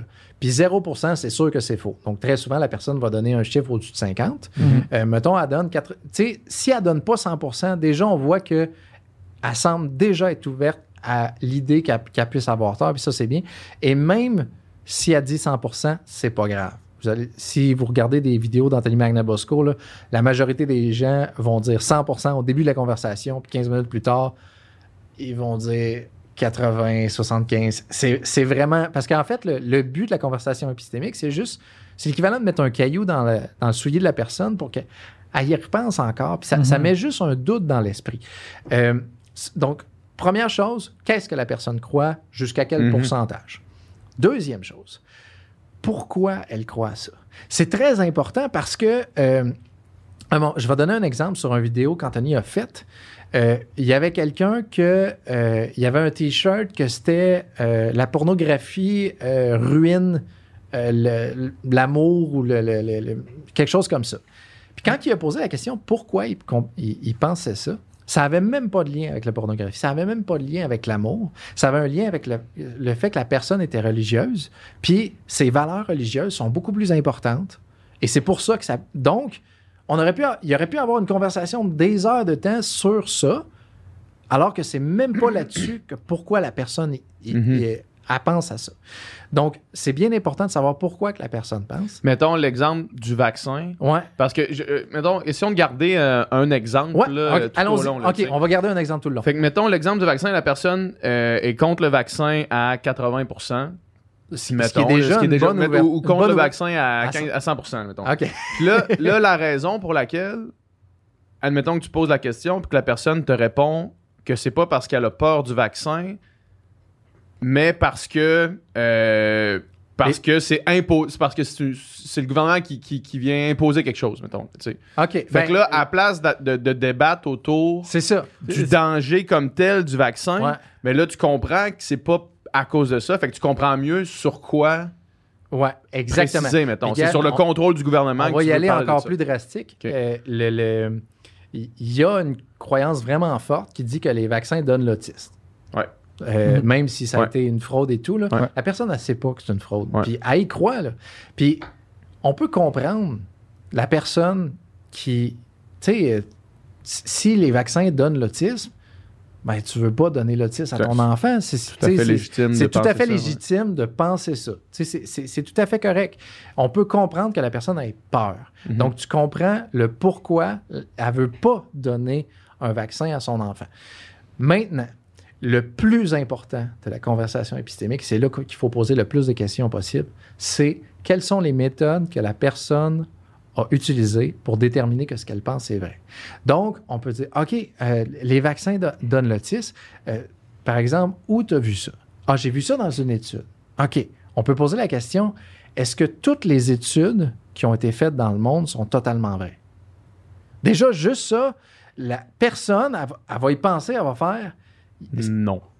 Probablement qu'elle va Ouais. dire non. Ça se peut qu'elle dise oui. Mais tu sais, dépendamment de ce qu'elle qu'elle dit, il faut aller dans cette direction. Dans les deux cas, Dans les deux. dans les, si elle répond oui ou non, dans les deux cas, euh, c'est, euh, elle va, Ouais, elle va foncer dans un mur. Elle va foncer. Oui, oui. ben, Parce que si la réponse c'est oui, c'est OK, mais qu'est-ce qu'on fait avec des études qui disent deux affaires Qui disent le contraire, différentes, ouais. puis Oui, c'est ça. C'est un peu ça. En fait, ce qu'il faut faire avec la conversation épistémique, c'est déceler les contradictions et les incohérences dans la tête de la personne.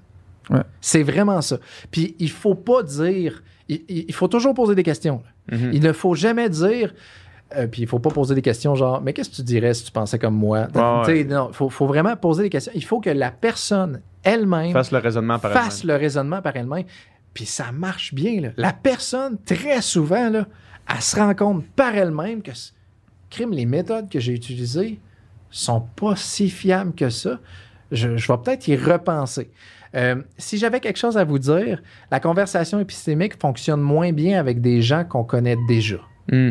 Parce que la personne, elle vous connaît. Tu sais, ah, je sais où tu t'en vas. Puis ça, si la personne dit, ah, je sais où tu t'en vas avec ça, c'est, Ouais, ouais. c'est fini. là. ça, Ouais. ça Il marche. faut que la personne pense qu'elle elle pourrait penser que tu penses peut-être comme lui, là, tu sais, ou Oh, que t'es juste curieux. T'es tu sais, juste curieux. Puis euh, je l'ai utilisé à quelques reprises. Puis c'est. Les conversations sont le fun. Ouais, c'est ça. Vraiment agréable. C'est vraiment agréable d'avoir une conversation. Je l'ai faite avec du monde qui croit à la numérologie. Je l'ai faite avec des témoins de Jéhovah. Je l'ai faite avec. C'est vraiment le fun. Témoin de Jéhovah, quand à ta porte, savent pas, pas à quoi Oui, s'attendre. ben c'est ben, c'est exactement ce qui s'est passé. Ah oui, rentrez avec plaisir. Oui, oui. Puis c'est vraiment le fun. C'est vraiment agréable de comprendre comment la. Puis on en apprend plus sur les gens. Moi, je, je trouve ça fantastique parce que c'est cordial. C'est, on est gentil. tu sais. Puis Colin, il faut toujours se dire que la personne a peut-être la vérité. Puis que c'est peut-être nous Ouais. qui se trompe. Mhm. Parce que quelqu'un, si. on- dites-vous, dites-vous bien quelque chose, là. Peu importe les croyances que vous avez dans vos têtes, là, si vous en avez une qui est à 100%, le jour que vous allez faire des conversations épistémiques, vous n'aurez plus jamais de cro- cro- croyance à 100%, Mm. ni même que la Terre est ronde, ni même que le- l'atome existe, ou le- peu importe les- c'est quoi que vous avez en tête, là. mais vous allez toujours vous dire j'accepte l'idée que je peux me tromper. J'accepte l'idée que je puisse avoir tort. Puis la conversation épistémique aide beaucoup à ça. Donc, soyez cordial. Mhm. Qu'est-ce que la personne croit? Pourquoi elle croit? Et quelles sont les méthodes qu'elle a utilisées pour se rendre compte si c'est vrai? Puis questionner les méthodes. Donc, tu sais, j'avais donné l'exemple de l'étude. Je l'ai lu dans une étude Ouais. où, euh, ah, euh, telle personne le dit, argument d'autorité. Mais dites, dites, dites pas, ah, argument d'autorité, sophiste. Non, non, non, OK, est-ce que tout ce que cette personne-là dit est vrai? Très souvent, la personne, ben, peut-être pas totalement, mais pour ce qui est de l'autisme, ça, c'est sûr que c'est vrai. OK, OK. Quel, serait le meilleur argument que tu pourrais me donner pour dire que les vaccins causent l'autisme? C'est quoi ton meilleur argument? Parce que peut-être que. c'est- Elle en a d'autres. Elle elle a sûrement pas juste un argument. Elle a peut-être plusieurs arguments. Puis qu'ils soient fallacieux ou non, c'est, pas important. C'est comprendre comment elle est arrivée à penser que c'est vrai Mm. et déceler les incohérences et les contradictions. Mhm. Je- euh, pour vrai, le mieux, c'est d'en voir. Ouais, ouais. c'est sûr, Anthony Magnabosco, il, il en a fait, puis des fois, hey, en cinq minutes, la personne croit à ça. C'est ça, je qu'il- vais regarder ça avant tout de me coucher. petite. là. de- de- de- depuis qu'il est tout Ouais. petite, elle croit à 100%, puis sûr. sept minutes plus tard, je, euh, je, je sais pas. Je- Pas tant que la personne change d'idée, c'est juste que là, tu, Non. elle, elle est plus elle certaine. est plus certaine. T'as pas besoin de. euh, L'important, là, tu sais, qu'est-ce que- c'est quoi votre but? Si votre but est de faire changer d'avis la personne, vous n'avez pas un bon but. Le- votre- Ouais. Si votre but est de trouver la vérité, là, vous Ouais. avez un bon but. Puis d'avoir une discussion cordiale avec la personne, là, vous êtes en business. Mhm. Si vous vous dites, OK, je serais capable de, de jaser avec lui ou elle, puis que ce soit le fun, euh, ça, c'est bon. Puis en fait, je vous dirais, euh, je viens juste de penser à ça. euh, pour savoir si vous êtes vraiment intéressé par la vérité, il y a un petit test que j'aime bien, c'est, mettons, vous avez une croyance en tête, n'importe quelle, ou même une connaissance, parce que des fois on croit savoir, de 0 à 10. Jusqu'à combien êtes-vous intéressé par la vérité? À 10, c'est je suis intéressé à 100% que par la vérité de la question, de, de Mhm. la croyance. Mhm. Puis 0, c'est je suis pas intéressé du tout, ça m'importe peu, je m'en fous. Maintenant, si je vous pose une deuxième question, c'est euh, jusqu'à quel point êtes-vous prêt à aller voir ce que les gens qui ne pensent pas com- comme vous disent? C'est quoi leur argument? Mhm. Jusqu'à 10 encore. Et ensuite, vous faites le ratio entre les deux. Puis le ratio entre les deux, c'est comment vous êtes vraiment intéressé par la vérité. Mm. Parce que si vous êtes vraiment intéressé par la vérité, les nombres devraient être égaux. Ouais. Parce que si vous êtes intéressé à 100% à la vérité, Ouais. normalement, vous devriez à 100% aller voir ceux qui ne pensent pas comme vous. Mhm. Ça me faisait penser à ça. Là, je- je- Donc, cette, cette discussion-là autour de faire surgir la vérité au détriment, ben, au détriment, en laissant de côté tes propres biais, ouais. on dirait que c'est le contraire du discours public. Oui, eh, oui, absolument. C'est le contraire de ce qu'on entend, de ce qu'on voit, de l'opinion. C'est le contraire des débats. Tu sais, on parlait, on parlait euh, avant hier à un souper de, de- d'un exercice de pensée. On, on- on tra- on parlait du véganisme. là. Puis on disait, on, imaginait une exerc- un exercice de pensée où est-ce qu'il y avait deux, deux personnes qui rentrent dans une discussion, un qui est vegan, un qui l'est pas, qui rentrent dans une discussion autour de l'éthique euh, du véganisme puis que les deux arrivaient avec l'idée de faire jaillir la vérité de la conversation. Fait qu'en étant intellectuellement honnête, mettons. là. Ouais.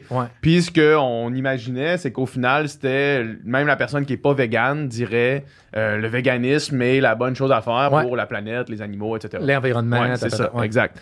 Puis ce genre de conversation-là, où est-ce que tu arrives sans l'idée de confronter ou de faire valoir ton opinion, mais juste d'essayer de comprendre, de faire jaillir la vérité, dans le fond, il y en a pas. Ouais, Ça se fait ben, pas. Ça se fait pas. Puis en fait, la personne, elle peut pas être, euh, euh, je vais pas dire méchante, mais elle, elle peut pas t'en vouloir. Parce que, un, tu es vraiment intéressé par ce qu'elle qu'elle dit. Deux, tu fais pas d'affirmation. Tu ne fais que poser des questions, puis tu t'intéresses vraiment à ça. Mhm. Euh, puis pour ce qui est du débat public, j'aime pas tant les débats publics pour une certaine raison. là. J'appelle quasiment plus des débats rationnels versus débats publics. Débat rationnel, c'est, mettons, euh, des gens qui vont vraiment argumenter, avoir des, des arguments, puis ils vont, ils vont se ranger du côté des meilleurs arguments. Mais le débat public, euh, on dirait que je vois ça comme, mettons, quelqu'un qui va à un débat dans une université, une conférence, il va pas à un débat en espérant changer d'avis. Mhm. Ouais. Les- des deux côtés, là, des Mhm, deux mhm. côtés. Puis je, je parle même euh, créationniste versus évolution. Là, sais, euh, quoi que évolution, euh, euh, Bill Nye a dit One piece of evidence would change, I would change my mind. Tu sais, une, une preuve va me faire changer d'idée. Mais l- la plupart des débats, tu sais, un débat politique, tu sais, le- le- les, les- les politiciens, ils ne souhaitent pas Tu vas jamais voir quelqu'un dans le débat des chefs faire Vous avez Hmm, raison. Vous avez raison. ça, c'est un bon point auquel c'est j'avais un- pas pensé. Oui, c'est ça. C'est- Donc, et la conversation épistémique, euh, euh, je, tiens à dire quelque chose, par contre, dans le débat public, ça fonctionne moins bien parce que plus il y a de monde qui assiste, euh, plus la, la possibilité d'interagir est grande et donc Mhm. moins il y a des chances que ça fonctionne. Mm. Ça fonctionne mieux, mettons, un à un, parce que là, on est vraiment ensemble. On est vraiment. On, on- on se pose vraiment des questions, mais si on, mettons, on avait une foule, puis on. Je veux dire, on, on était ensemble, puis la, la foule interagit. Ouais, mais t'as pas pensé à Ouais, ça. ouais, Puis là, ouais. tu sais, il suffit qu'une personne vienne casser, puis tu sais, crise des insultes ou Ouais, ouais. n'importe quoi, des deux côtés. Là. Euh, fait que le, le débat public, j'aime un peu moins ça, mais c'est pour ça que la- je privilégie la conversation épistémique. Lorsque vous êtes, même si ça me fonctionne peut-être moins bien avec les gens que vous connaissez, vous pouvez l'essayer pareil. Tu sais, faites pas un débat, faites juste y poser des questions. Puis euh, ça fonctionne moins bien sur les réseaux sociaux parce que tu vois pas Ah la ouais, personne.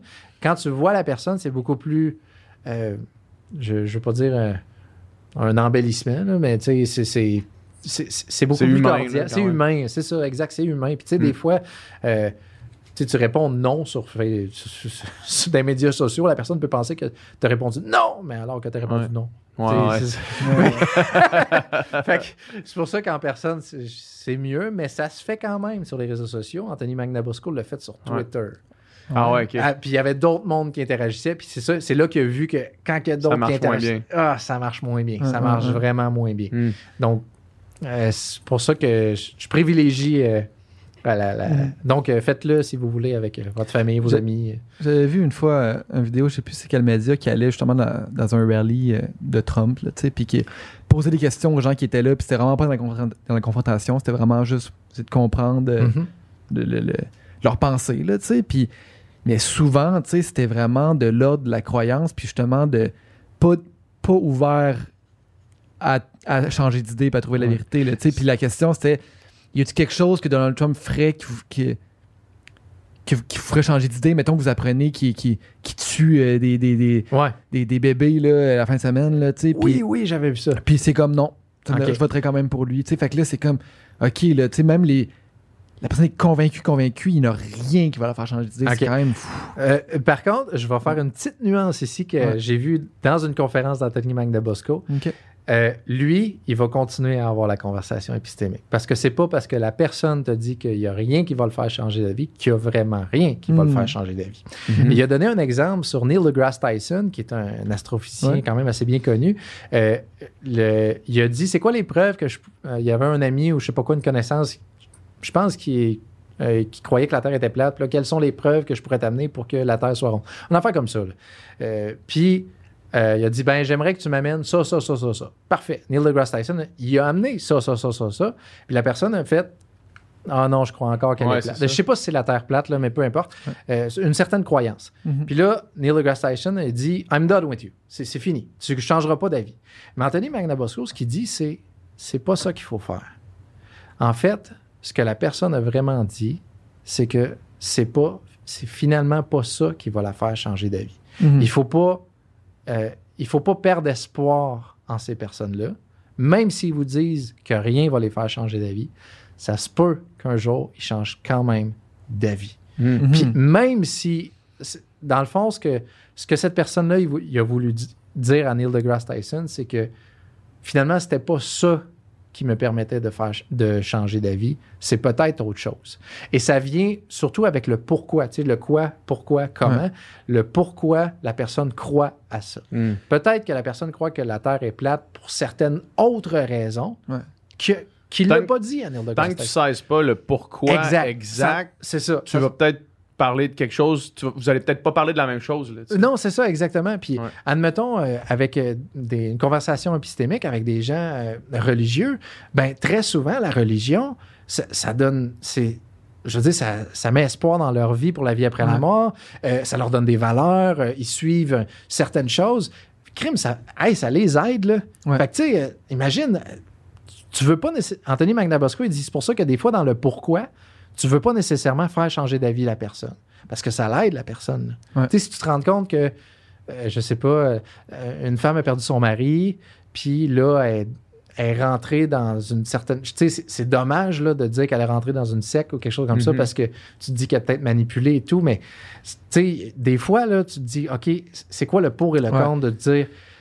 Est-ce que, est que mon but, c'est vraiment de faire changer d'avis Ouais. ou Ouais. elle va être pire si elle change? Tu sais, il faut, faut vraiment Ouais. faire attention avec ça. C'est ça, tu sais, puis, puis, tu sais, de- depuis le début, quand, on- quand parle d'argumentation, quand on parle de biais cognitifs, quand on parle de connaissances, quand on parle de science, c'est, c'est, c'est très dans, dans l'objectivité puis dans la rationalité, tandis que il y a bien des fois que les raisons, justement, que la personne va, va, penser, va croire quelque chose, pas rationnel, c'est, émotionnel, puis c'est, pour des raisons complètement autres, là. Ouais. Euh, Moi, moi j'ai, un ami qui est dans la scientologie, puis... euh, ça fait longtemps que je le connais, puis j'ai tellement eu souvent des discussions où justement j'étais plus dans le, dans les, dans le question que, que dans le jugement ou que dans la concentration, mais vraiment essayer de comprendre, tu sais, puis, puis tu sais, sou- souvent justement, tu sais, on, a- on arrive pas à un, euh, pas un cul-de-sac, mais à un genre de, Un désaccord. Il n'y a, pas grand-chose qui, qui va le faire changer d'idée. Ok. Puis, tu sais, au final, euh, c'est probablement plus des raisons, justement, d'appartenance à un groupe. Oui, exactement. de ça, C'est ça. ouais. qui, qui, qui, qui, dépasse le rationnel. Là, là, Eh c'est- oui, Hey, c'est difficile. Hey, imaginez quelqu'un là, qui est dans euh, la scientologie ou n'importe quoi, un- un groupe quelconque. Puis là, euh, tout ce qu'il croit depuis le début de sa vie, que sa famille croit, que son voisinage croit, Mm. que, ce- que- que son ensemble croit, que ses amis croient. Puis là, vous êtes en train de, de faire chambouler cette affaire-là. Là. Hey, cha- faire changer d'avis, ça, là, hey, c'est incroyablement difficile. Mhm. C'est- c'est- c'est- ça prend un, un courage extrême de de, de vouloir accepter le fait que ce que tu crois depuis le début ou depuis longtemps, ce serait pas, ça serait pas nécessairement vrai, mettons. Je veux pas dire que c'est faux, mais ça serait pas nécessairement vrai. Ouais. Puis, hey, crime, le, le- tu t'as peut-être peur de perdre ton appartenance à ça. Et c'est pour ça que des fois, dans le pourquoi, on va se rendre compte, oh, OK, oups, là, là, euh, peut-être que je, je veux pas y faire changer d'avis. Peut-être que, tu sais, on, on va s'en tenir à avoir d'autres discussions. Puis c'est pour ça que euh, même Anthony Magnabosco, il donne des exemples qu'il a arrêté la conversation. Tu sais, il a vraiment fait Ah, ben, je te souhaite une bonne journée, euh, puis il a arrêté la conversation. Euh, donc, c'est pour ça que des fois, en comprenant le pourquoi, on peut comprendre qu'on ne veut pas continuer Mhm. euh, dans cette voie-là. Donc, tu sais, c'est vraiment, faut vraiment être respectueux envers les gens pour ça. là. Tu sais, allez-y, c'est sûr, c'est notre jugement chacun. là. donc, Mhm. euh, des fois, on peut penser bien faire, alors que, mais enfin, peu importe. là. Ouais. mais pour ça, dans le pourquoi, c'est important aussi. C'est vraiment fascinant. Le, euh, si les gens ils veulent euh, ils veulent t'entendre plus, les gens qui nous écoutent, qu'est-ce qu'ils font? Y a-tu une moy- y a-tu moyen de lire ce que tu fais? De... Euh, je suis en train d'écrire un livre, mais ça ne sera pas publié avant un certain temps parce que c'est vraiment long. Un, un job temps plein, un doc temps plein, puis écriture Ouais, de livre ça. avec des projets de recherche. Euh, dirais, ben, c'est sûr, il y a mon courriel, c'est mon nom, anthony.bertrand.grenier en commercial gmail.com. Euh, Anthony, pas de H, là, je pourrais. Puis, euh, On l'écrira dans la description. on le décrira dans la description. Euh, c'est une manière de me rejoindre. là. donc, euh, je suis pas. euh, je, je viens à peine de découvrir les podcasts dans le cadre Mhm. de la COVID. là. Mhm. Donc, là, à chaque fois j'en découvre un, là, je les écoute. fait que là, je viens d'en découvrir. Fait que là, Ah, c'est bon. ça. Donc, euh, c'est ça, j'ai fait celui avec Myriam. Je fais vous, je vais voir si jamais je vais à d'autres. C'est sûr, ça va me faire plaisir. Mais Mhm. voilà. Donc, euh, Très cool. Ouais, ben, je vous remercie. Merci Mais on beaucoup. te souhaite de continuer de te voir euh, publiquement parce que Ouais. c'est vraiment fascinant euh, tout Ouais. ce que tu as Ah, ben, à c'est dire, bien puis, euh, gentil. Vraiment, vraiment. Fait que, Merci yeah! Ouais, ben, merci beaucoup. Merci à toi. Salut. là. Merci d'avoir écouté ce podcast jusqu'à la fin. J'espère que vous avez apprécié la conversation. Ça prouve que vous êtes de réels fans de conversation et du Sans Fil Podcast. Et on vous remercie vraiment euh, beaucoup. Si vous voulez avoir plus de contenu, plus de conversations, c'est sur Patreon que ça se passe. Yes, sur Patreon, non seulement on met tous les podcasts en ligne au moment où est-ce qu'on les tourne, donc on a beaucoup de semaines d'avance sur le Patreon, mais on fait aussi des encore moins de filtres qui sont exclusifs aux membres Patreon où est-ce qu'on parle, Dom, Nicole et moi, euh, de la conversation qu'on vient d'avoir, parce qu'on va un petit peu plus en profondeur dans certains sujets qu'on voulait aborder ou qu'on a abordé pendant le podcast. Donc, euh, allez sur notre page Patreon, les- le lien vers ça va être dans la description du podcast. Fait que merci encore une fois de nous avoir écoutés jusqu'à la fin.